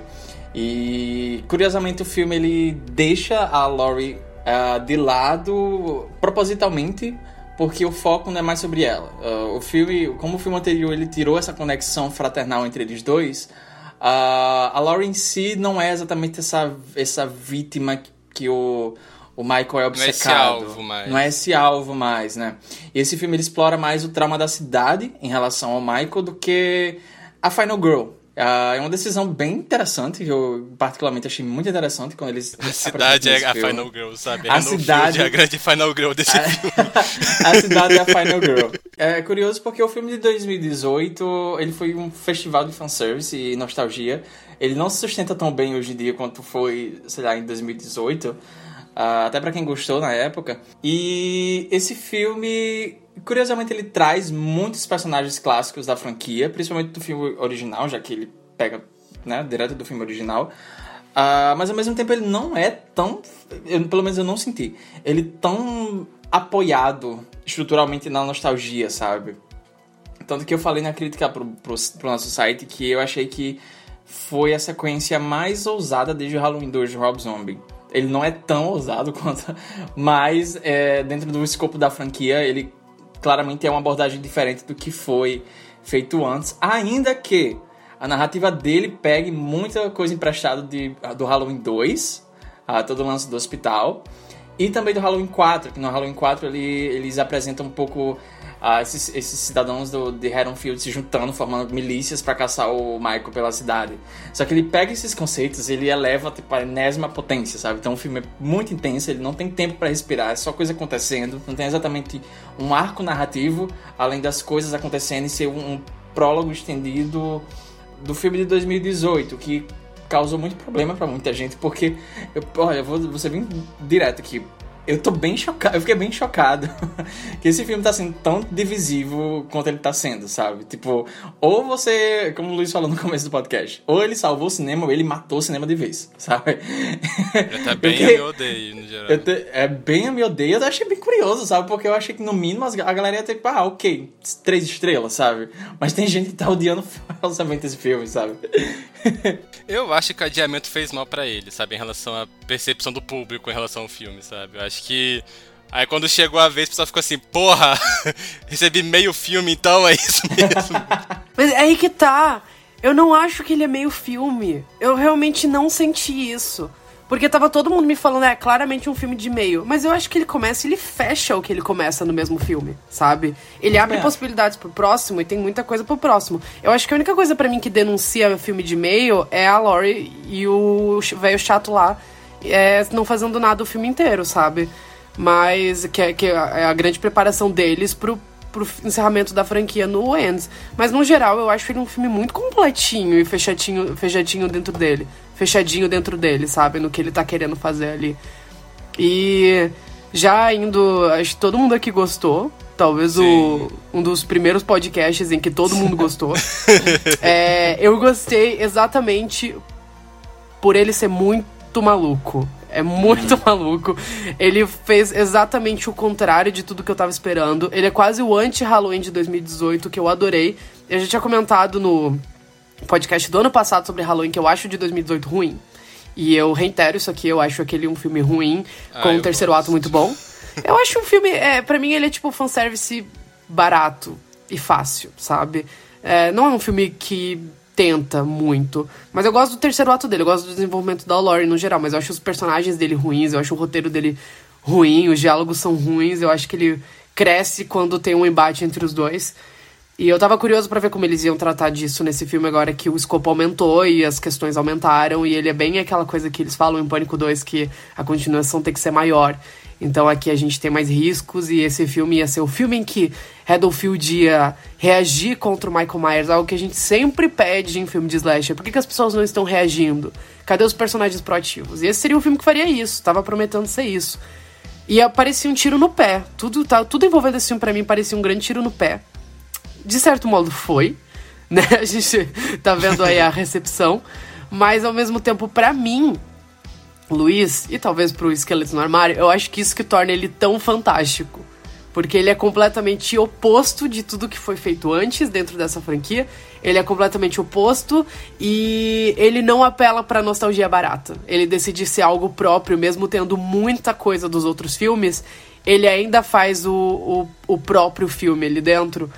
E é tudo tão maluco, é tudo tão inesperado, é tudo tão insano, tão histérico, tão. Sabe? Tão, tão, tão, tudo. Que você sai. Não, é impossível você sair indiferente do filme. Então você vai gostar muito dele, você vai amar muito ele, ou você vai odiar. Vai depender muito do quão disposto você, telespectador, vai estar de embarcar na onda de loucura e histeria coletiva que é esse filme. Eu vi um conhecido comparando, tipo, o Halloween Kills, falando que esse é o Império Contra-Ataca da franquia, né? E, tipo, é uma... Pra mim faz sentido essa comparação, tipo, no sentido de que ela muda muita coisa em relação ao original. Tipo, no caso, é meio confuso, tipo, a gente tá falando dele como se fosse o segundo filme, só que teoricamente ele seria o terceiro dessa linha cronológica. Ah, enfim, Halloween é confuso. Mas. é, ele é muita, muita coisa em relação ao de 2018. Ele tá numa situação muito curiosa, eu diria, porque ele é um filme que ele tá apagando tudo que foi feito antes, em, menos o primeiro filme.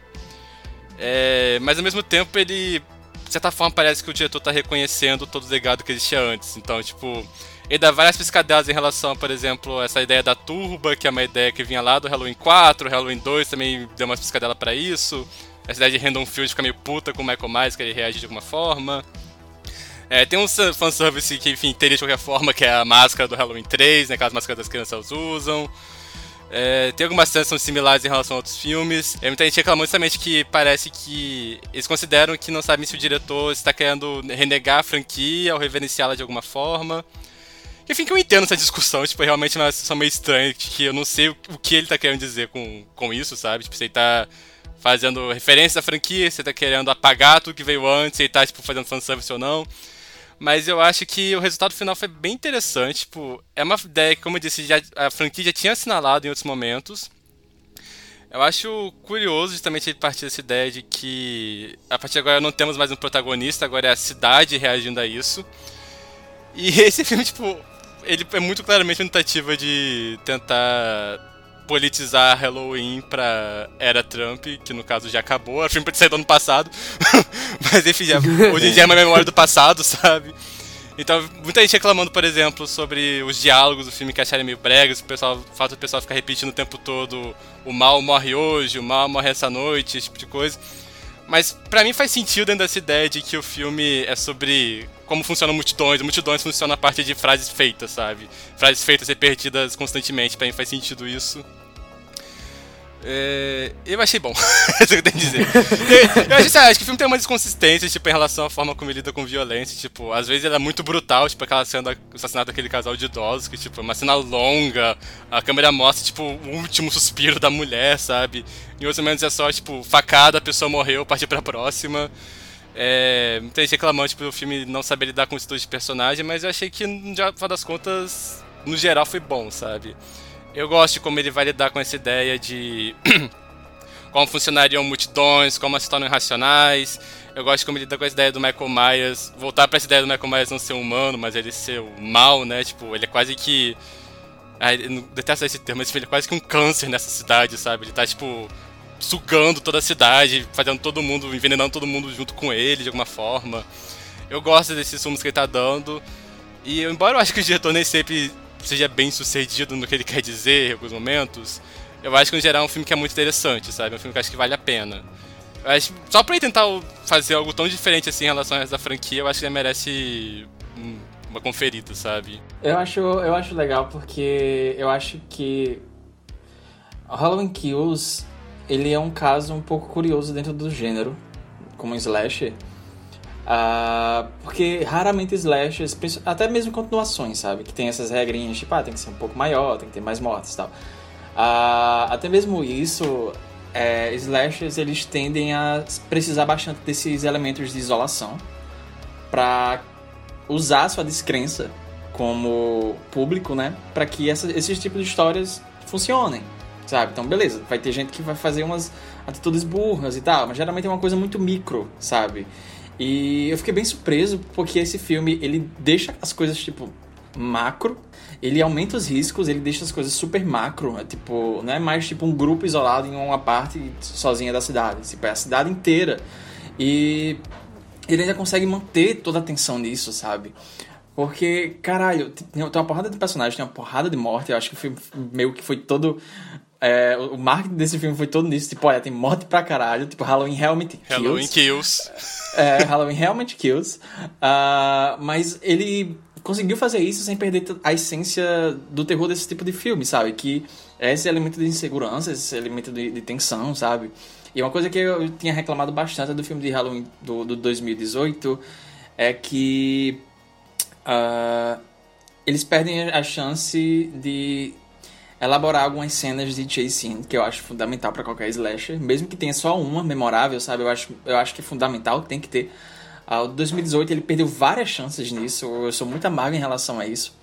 Mas nesse, pelo menos, ele, eles, eles servem. Ele, pelo menos eles servem aquela cena da Lindsay, sabe? Tipo, então, eu, ok, eu, eu, eu, gostei daquela cena, eu achei muito foda. Eles. É, a cena ela vem logo depois daquela cena do carro, que o grupo, a Lindsay, que é a sobrevivente do filme original, que a Laurie tava cuidando dela. Não, na verdade a Anne tava cuidando dela, mas no final das contas a Laurie tá, que salvou a vida dela.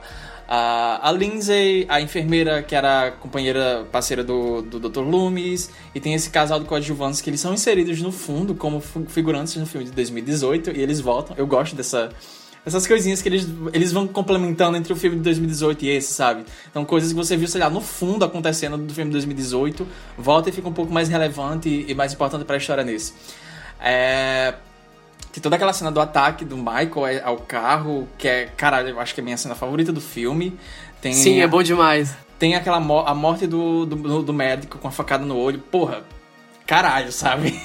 Eu fiquei, Cara, a, a mina. A mina dando tiro na própria cabeça, o cinema Icônico. gritou. As pessoas do cinema, todo mundo fez.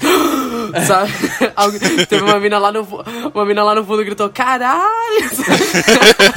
Achei meio John Wick demais isso, sabe? Achei meio John Wick demais essa cena, mas. Ah, eu adorei, porque é, é tão. É, isso é camp. É, é Isso é muito camp. É camp e é tipo, ele brinca demais com. Ele quebra as expectativas, sabe? Ela vem, tipo, toda cheia de posse, sabe? Tipo, tá, pá, pá, pá, pá. Tipo, ela sabe atirar uma arma, sabe? Eu amei, ela serviu bastante, apesar de a fantasia de enfermeira sexy ser problemática, mas ela era enfermeira de verdade, então ela poderia usar. E... Local então, de fala, sabe? Ela chega, ela chega já, tipo, você acha que tipo, ela tem no controle, sabe? E ela morre da maneira mais idiota possível. É bom, é muito bom, sabe? Esse, é bom. esse filme, eu gosto como a gente fala muito isso nesse podcast, mas esse filme ele realmente desconstrói o slasher, sabe? Uhum. Ele desconstrói muitas coisas do slasher. Você tem uma. A única chase scene do filme, a personagem sobrevive no final sabe? Tem, tem vários momentos que é quase um anticlímax dentro do filme, sabe? Tem vários momentos assim que você acha que vai acontecer uma coisa, ele vai para algo totalmente oposto. Ele é um filme muito corajoso, porque ele meio que planta muita coisa e despista muita coisa ao longo do filme. Ele realmente escolhe em deixar a Lori de lado em algum um momento do filme. Parece que ela vai é, conseguir ir atrás e lutar contra o Michael e ela não consegue, ela tem que voltar para lá porque ela é uma não, idosa, uma né? senhora que foi esfaqueada, sabe? tipo, ela tem que ficar no hospital. É, é muito legal isso no filme, sabe? Porque ele, ele brinca muito com as tuas expectativas como telespectador. Eu acho que é por isso que ele frustrou tanto, tanta gente, sabe? Porque ele te dá muitas, muita comidinha na boca e ele tira logo depois. E eu não sei, para mim, eu achei isso divertidíssimo. Eu achei. Eu queria ver qual que era a próxima, próxima coisa completamente oposta do que eu esperava que o filme ia fazer. O final é completamente isso. Você acha que a, a personagem da Judy Greer vai sobreviver e ela acaba morta. Eu acho a cena da morte dela muito boa. É, é quase. É quase não. É um aceno pra cena do chuveiro de psicose o jeito que ela é, é filmada é, é, muito bom, a, a, os riscos estão ainda mais altos pro próximo filme. É, eu, eu, gostei muito desse filme, eu achei esse filme realmente muito bom. Quanto mais eu penso nele, melhor ele fica. Hum. É, tipo, eu sinto que a maior parte do pessoal que não gostou, tipo, é um caso de um filme que as pessoas gostam e odeiam pelas mesmas razões, sabe? Tipo, acho que muda as pessoas acharem se foi bem feito ou não, sabe? As intenções do diretor. Eu, particularmente, acho que, tipo, elas foram bem feitas o suficiente, sabe? Tipo, como eu disse, eu acho que o filme. A forma como ele lida com as mortes é algo que varia muito ao longo do filme. Eu queria que fosse uma coisa mais uniforme, sabe? Tipo, no Dorb Zombie é tudo muito brutal, tudo bate muito perto. Nesse filme aqui, às vezes, ou é uma coisa muito John Wick, sabe? Tipo, uma violência muito distante, ou então uma violência muito próxima. Eu queria que fosse uma coisa mais. Sabe, então escolhesse o que ele quer fazer em relação a isso. Mas eu gosto muito de como ele lida com essa ideia de comunidade. É uma coisa. Às vezes parece memorialista no discurso dele de tipo, nós somos verdadeiros monstros, não sei explicar direito. Mas eu gosto como ele fala, mostra como isso afeta a Laurie, sabe? Tipo, ela pensando, tipo, nossa, eu que comecei isso, né? Tipo, eu que iniciei essa multidão furiosa que tá, tipo, levando pessoas inocentes à situação toda. Eu gosto como, tipo, ele mostra como isso afeta os personagens de alguma forma. Eu acho que poderia mostrar um pouco mais, sabe? Eu, por exemplo, gostaria de ver um pouco mais como isso afeta o trio do, do filme de 2018 eu, sabe, gastar, sei lá, uns 5 minutinhos coisas a mais, sabe? Uns 10 minutos a mais pra gente se aproximar mais em relação a como isso tá afetando ele, sabe? Ainda mais porque a garota perdeu o pai na mesma noite, sabe? Tipo, são as coisas que são muito próximas, justamente por ele abrir tanto, eu acho que acaba. A gente acaba perdendo um pouco disso. Concordo. Mas eu acho que, tipo, é bem feito, sabe? Eu acho que é um filme. Eu acho que é um filme que ele é interessante, tipo, é um filme que eu fiquei preso nele, fiquei entretido nele a, tempo, a parte do tempo. É, eu acho curioso o filme ter focar tanto nessa coisa de multidão furiosa, sendo que o filme apareceu do ano passado e no começo desse ano rolou invasão no Congresso dos Estados Unidos, sabe? Eu acho que teria sido mais interessante se tivesse sido ano passado, sabe? Isso ia parecer mais premonitório, não sei. Eu tava vendo muita gente fazendo umas críticas, tipo, muita gente, sabe? Tipo, eu vi no Letterboxd, eu vi algumas reviews, eu vi no Twitter. Ah, muita gente falando, tipo, que não gostou do tom do filme, que esse. Principalmente o Tommy Doyle. Com certeza apertou 17 com força. Aquele ali. Ele, Sim, sabe? Ele, usa- ele, ele, ele Tava muito cha- de direita, sabe? Ele tem bonezinho do Maga. Ele, ele, tem, ele tem o bonezinho vermelho do Maga. ele tem. Tenho certeza, tá na casa dele. Ah, mas, tipo, tava vendo muita gente falando que, ah, isso aqui, tem, uma, tem umas mensagens que pareciam muito, tipo, republicano, uma coisa assim, direita e tal. Mas aí, gata, deixa eu te perguntar uma coisa. Onde é que o filme aponta isso de maneira positiva? Onde Sim. As coisas dão certo pra esses personagens? Diga aí, gata. Diga aí. Não dão, sabe? Eles fazem toda a merda ao longo do filme. Eles, tipo, matam um inocente no meio do caminho. E daí depois o, o Tommy, ele nem tá, tipo, muito arrependido, porque, tipo, nem foi uma pessoa que, sei lá, merecia muita pena dele. Ele fica, não, eu fiz merda, mas agora eu vou consertar. Aí eles vão lá, fazem tudo de novo, e daí eles se fodem de novo. Isso causa a morte de todo mundo de novo, sabe? Então, tipo, é- é- o filme é um pouco moralista nesse sentido? É, sabe? Mas ao mesmo tempo eu acho que funciona pra mensagem do filme, porque eles cometem o mesmo erro duas vezes. É, ao longo do filme. Tipo, dá errado a primeira vez e depois eles, não, mas agora a gente tá indo atrás do cara certo, então a nossa postura vai funcionar agora. E não funciona de novo, sabe? Porque criminalidade a gente resolve com educação. Cadê as Final Girls abolicionistas penais? Cadê elas? Cadê? Cadê? Por que todas elas eram de direita, sabe? Sidney Prescott, em quem você votou em 2018? Sabe, tipo, e se eles tivessem feito um trabalho de ressocialização no Michael Myers? Sabe? Não, mas ser bem sincero, tipo, eu acho que o fato de o filme já ter sido, tipo, vendido como uma trilogia, eu acho que tira um pouco da graça, porque eu praticamente, pra mim, se terminasse com a turba matando o Michael Myers, pra mim já estaria, tipo, ótimo, sabe? Porque não seria uma coisa do tipo, olha só como o lixamento dá certo, sabe? Mas mais como, tipo, olha só as coisas que aconteceram no meio do caminho até terminar assim, sabe? Tipo, as quantidades de vítimas que acabaram acontecendo até, tipo, finalmente alcançarem esse fim, sabe? Mas se terminasse ali, pra mim estaria ótimo, sabe? Tipo, seria um ótimo filme pra. um ótimo final pra franquia, pra ideologia, sabe? Essa coisa. É uma coisa meio batida, mas tipo, nós somos os monstros e tal. Que enfim, é batida, mas se for bem feito dá certo, sabe? Eu que tava, achei que tava dando certo no geral. Aí, sei lá, tipo, o final pra mim ficou. Não em relação, tipo, ao que acontece com o personagem da Judy Greer, mas achei que fiquei meio fué em relação ao final, porque é uma coisa meio tipo, então, gente, tem uma sequência, a gente não pode matar ele agora, então vamos inventar que ele tá ficando cada vez mais forte, sabe? Tipo, pra mim ficou uma coisa meio tipo, a última frase pra poder dar um gancho de qualquer forma, eu não sabe? concordo, eu gosto daquilo. Eu acho. Eu- eu acho que a, vai a encontro do discurso do filme, sabe? Esse final, esse discurso da Laurie, assim, é super um discurso pronto, mas eu acho que combina com tudo que o filme tá fazendo até aquele ponto e mostrar como, tipo, no final das contas, não importa, porque ele é o mal encarnado e vocês são uns fudidos. Eu Isso eu- custou a vida da Judy Greer. Eu jurava que ele, nessa cena final, eles iam imitar a cena do Halloween 4. Tipo, eu jurava, Sim. tipo assim, que ia- o João já viu. Achei que ia terminar, tipo, com a neta e tal. Achei que ia ter aquele final ali. Só que não, eles botaram com o Michael Myers. Eu falei, ah, ok, então, tipo... Eu achei que ele ia aparecer na janela e o filme ia acabar. Sim. Eu achei que ela ia ver pela janela. Eu achei, eu achei que ela ia, tipo, olhar pra rua pela janela e ele ia estar, sabe? Ia ter vários É. paralelos, né? Mas eu então, eu, não- eu não gostei da Judy Greer morrendo porque eu queria mais um filme com a Judy Greer. Porque eu sou um homossexual. e, e é tipo, a Judy Greer tem o magnetismo, ela tem aquilo. Ela tá muito sabe? carismática nesse filme, sabe? Ela, Tipo, ela tá muito carismática, ela é muito carismática, sabe? Em qualquer filme ela, ela tá incrível. É, Não, tipo, é que, tipo, ela é uma personagem muito pequena, sabe, para ver em relação Uhum. à quantidade de tela, de falas e tal, mas ela é muito carismática no que ela É aparece. isso mesmo, porque, por exemplo, a, a Karen não é uma personagem carismática no primeiro filme, sabe? Ela é irritante, na Ela é verdade. muito cuzona. Ela é Bolsonaro é norte e Bolsonaro é nordeste, sabe, no primeiro filme. Ah, mas a Judy Greer, ela tem muito carisma. Puta merda. Eu gosto muito da Judy Greer e ela com o casaquinho. Eu queria. Então, isso é uma crítica ao filme. Se você vai matar a Judy Greer num filme, você põe ela pra fazer mais coisa, sabe? Ela estava com um casaco de Natal. Ela tinha que sair na porrada com o Michael Myers, sabe? Ela tinha que ter feito o que a filha faz, porque a filha é muito chata. A filha é chata, a filha é uma personagem insuportável.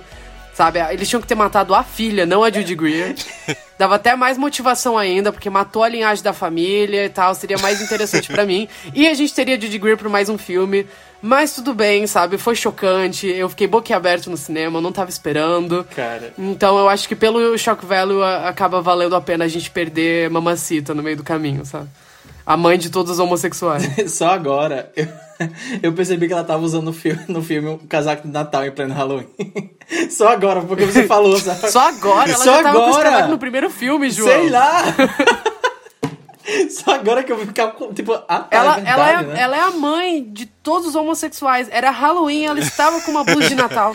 É camp, sabe? Tem É coisa camp. mais gay do que isso? É camp, Tem coisa é mais gay do que amar o Halloween e o Natal?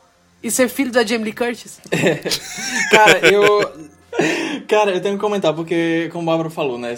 ele disse que achou esse final muito. Ah, isso aqui tem que ter uma frasezinha pra terminar, porque vai ter outro filme ainda e tal. Eu ainda achei. é Porque esse final não é exatamente o final original do roteiro. Eu fui olhar porque eu fui pesquisar e eu achei o roteiro do filme. O David Gordon Green, ele realmente falou que o filme tem um final alternativo, meio que estendido. Não muda o que acontece, a Judy Greer ainda morre, mas no roteiro tem mais, sabe? E o filme acabaria de uma maneira mais clichê. Ah, vou contar pra vocês o segredinho. né? Espero que a Universal Picture não, não me processe. Não, mas é.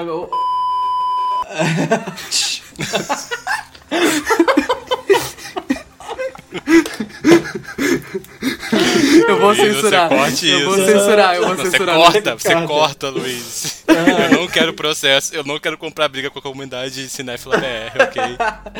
Corta, bipa. Ah, mas enfim, o, o final original do filme, basicamente, a Laurie ligaria pra Karen no momento que ela era morta e o Michael atende o telefone. O que é que acontece? A Laurie percebe que era o Michael por causa da respiração dentro da máscara dele, né? E daí ela fala: Olha aqui, seu filho da puta. Você corra. é basicamente isso. Olha, você corra, sabe? Você corra, porque quando eu te pegar, eu vou te encher de bala, sabe? é basicamente isso. Sabe? É ba- ela é ba- Ela mandou O- o áudio da mãe loura Verônica Costa, sabe? Cara, ela nesse final. Ela nesse Se você não sabe, original- sua puta. Além dos empacotadores. Cara, nesse, nesse final original, ela basicamente vira o Liam Neeson, sabe? Naqueles filmes que ele faz. Que ele vai atrás do- de quem matou a filha, sei lá. E daí o filme terminaria com aquela cena que tem no trailer dela caminhando com uma cara assim, bem durona, sabe? Bem badass, com a faca na mão, no meio do hospital. Eu gostei que não terminaram, não, não botaram esse final no filme. Eu, eu achei que o final ele é bem mais seco, esse final que foi pros cinemas. Ele é bem mais seco, mas ao mesmo tempo ele tem mais coisas pra você, tipo. Porque no final das contas o filme termina com o Michael encarando a janela, vendo o reflexo dele, e a Laurie encarando o vidro lá, também fazendo o mesmo, sabe? Então tem uns, uns certos paralelos. Eu tô curioso pra ver como é que o próximo filme. Porque a gente já tem algumas informações sobre ele. O filme vai se passar quatro anos depois desse. Vai se passar no, do espaço que ele vai ser. No ano que ele vai ser lançado, né? Que no caso é 2022. No espaço? Vai ser passar no espaço, No sabe? espaço. Primeiro Halloween no espaço. de- Halloween X, sabe? Tipo, Vão jogar. Nossa, vão levar o Michael pro espaço e vão jogar ele no vácuo, sabe? Pra se livrar dele. nossa, Porque seria a única assim- forma de se livrar dele, sabe? Porque só assim você Jeff Bezos, não! Nossa, cara, seria bom, seria bom. Ah, mas o filme ele vai se passar quatro anos no futuro, ele vai incorporar o Covid, vai incorporar um monte de coisas e- que, que aconteceu. Eu tô bem curioso, porque eu fico pensando assim na ideia de, sei lá, plena quarentena, o Michael Myers atacando, sabe? Se bem que em 2022, se Deus quiser, a gente não vai ter mais quarentena. Ah, vai, gato. Por favor, eu preciso de uma razão. O Comete ser tá de máscara, olha só. Tá Ele tá de máscara. Nossa, o Michael não é anti-vax, né? O murro no Bolsonaro. Ele não matou tanta gente quanto o Bolsonaro. Cara, a gente tem que comentar sobre, sobre os vilões de terror sendo mais moralmente confiáveis do que o Bolsonaro. O Chuck sendo LGBT friendly, sabe? Cara, só parece aqui, eu tô passando mal com todo mundo, tipo, falando Chuck é LGBT, sendo que em todos os filmes ele mata um gay, sabe? Tipo, Mas é ele mata alguém da sigla em cada filme, praticamente. Mas é representatividade também. Por que vai matar só os héteros, sabe? Tipo, É, não, eu ia falar isso. Michael Myers. eu ia falar isso. Porque tá todo mundo, tipo, falando que esse filme é homofóbico, mas eu acho que seria homofóbico se ele tivesse poupado os gays. Direitos iguais. Direitos iguais. Ah, não, coitado, eu fiquei muito mal com o Big Ai, John. amava Little Joe e Big John. Cara, eu quero muito que eles tenham. Eles estavam vivendo muito a sitcom pró- própria deles ali, sabe? Tenho certeza. Acho que esse é foi o episódio de Halloween, sabe? Aí a série acabou, foi cancelada. Cara, é, é bem o que o João falou, que, tipo, é uma linha muito tênue entre muito homofóbico e muito gay. Sim. Tipo, muito queer, esses personagens, sabe? É mu- é uma linha muito tênue, é muito tênue, mas eu amei. Eu amei e Ai. eu achei eles divertidíssimos. Por mim, deixava um deles vivo pra ele poder fazer par com a Laurie, sabe? Poder Eu casar queria. o Michael Myers, sabe? Tipo, todo gay tem a sua loira, sabe? Tipo, Ai, mas olha, o Michael Myers, ele tava, tipo, indo atrás de todas as minorias nesse filme, né? Puta que pariu, sabe? eu passei mal com um comentário de uma daquelas apresentadoras do Attack of the Queer Wolf, que ela comentou: Eu sinto falta da Randall Field segregada que o Michael Myers matava só gente branca e hétero. Nossa, cara. Esse filme ele é muito específico. Eu não sei se esse filme ele vai envelhecer bem.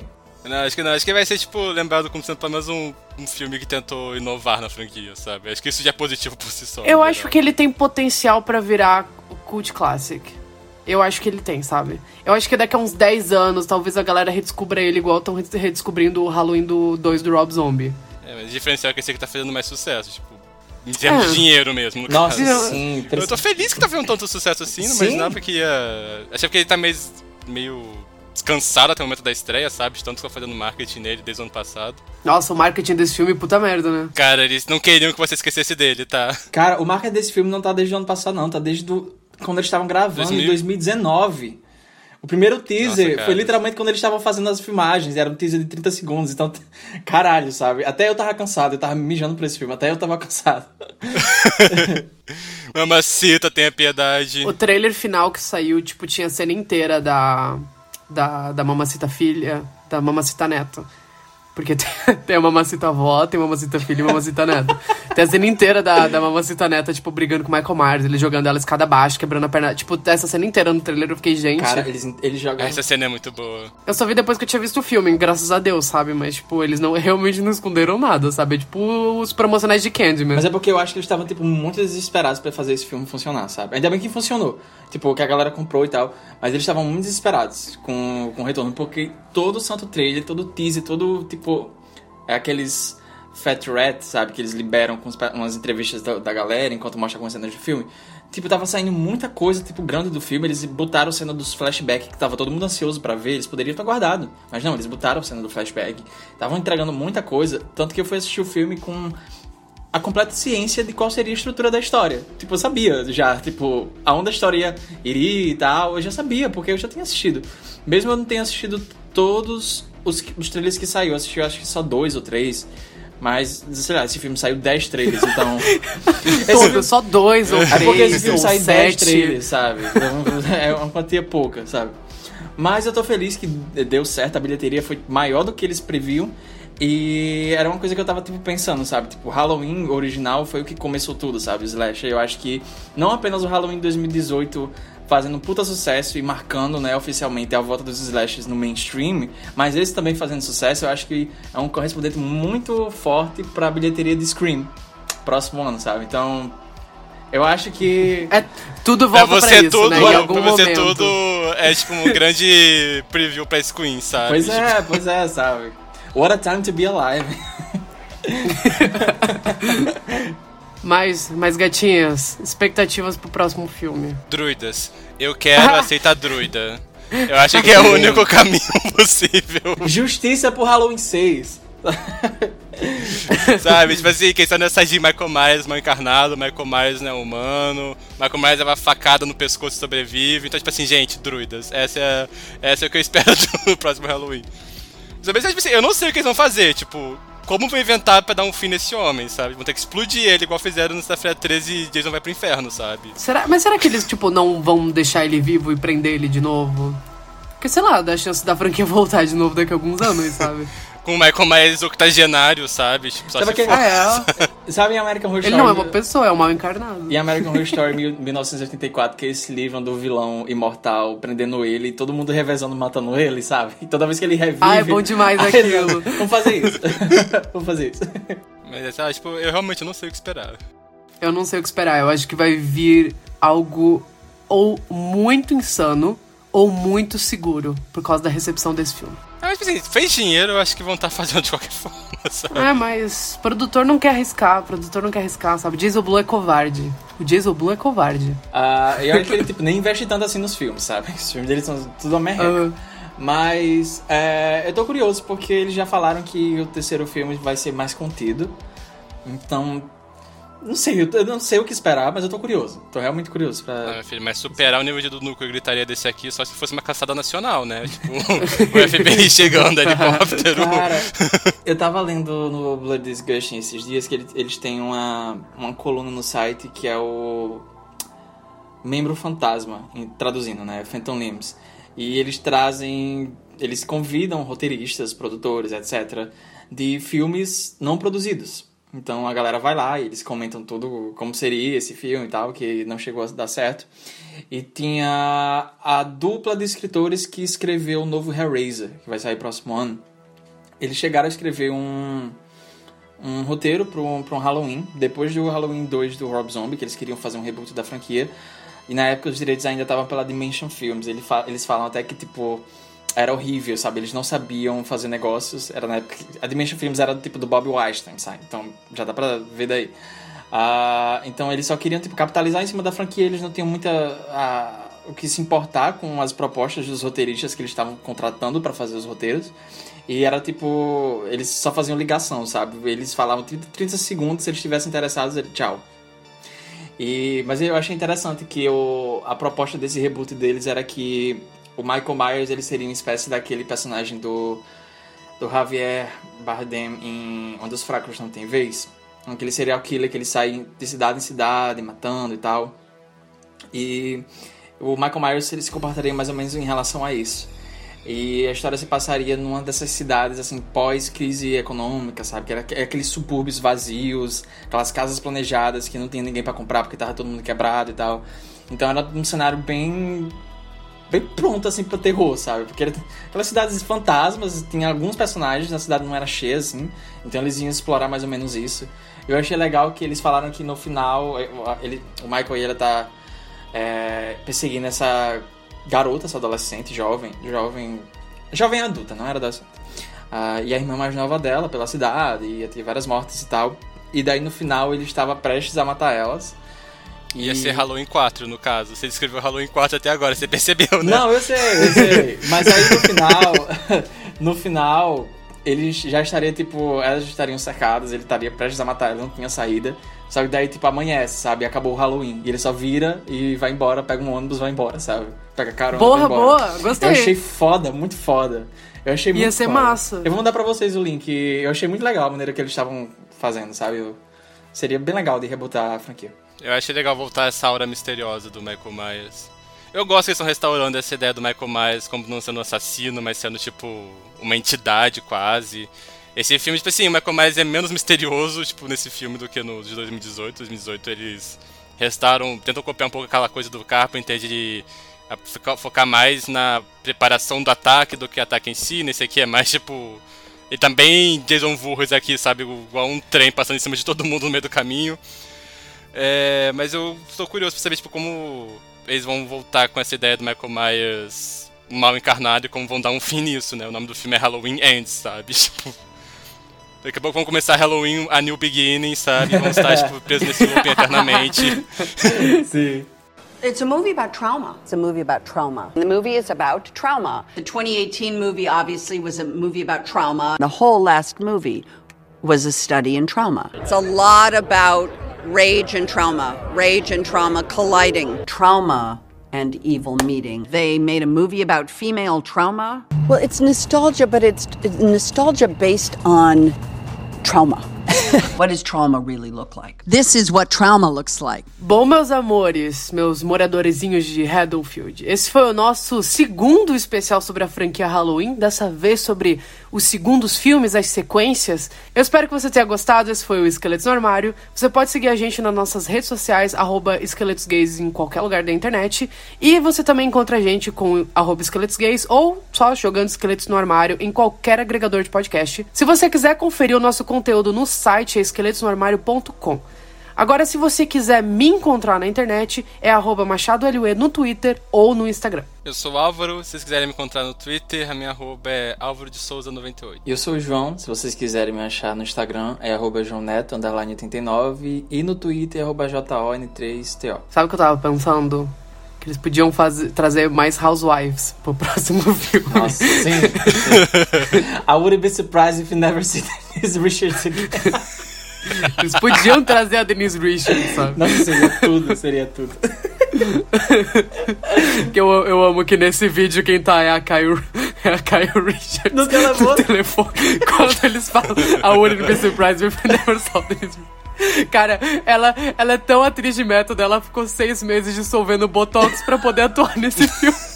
Isso é simplesmente hilário, sabe? É histérico essa informação Ai, pra E ela mim. serviu, ela Na moral, serviu. icônica, icônica, achei ícone gay, tá?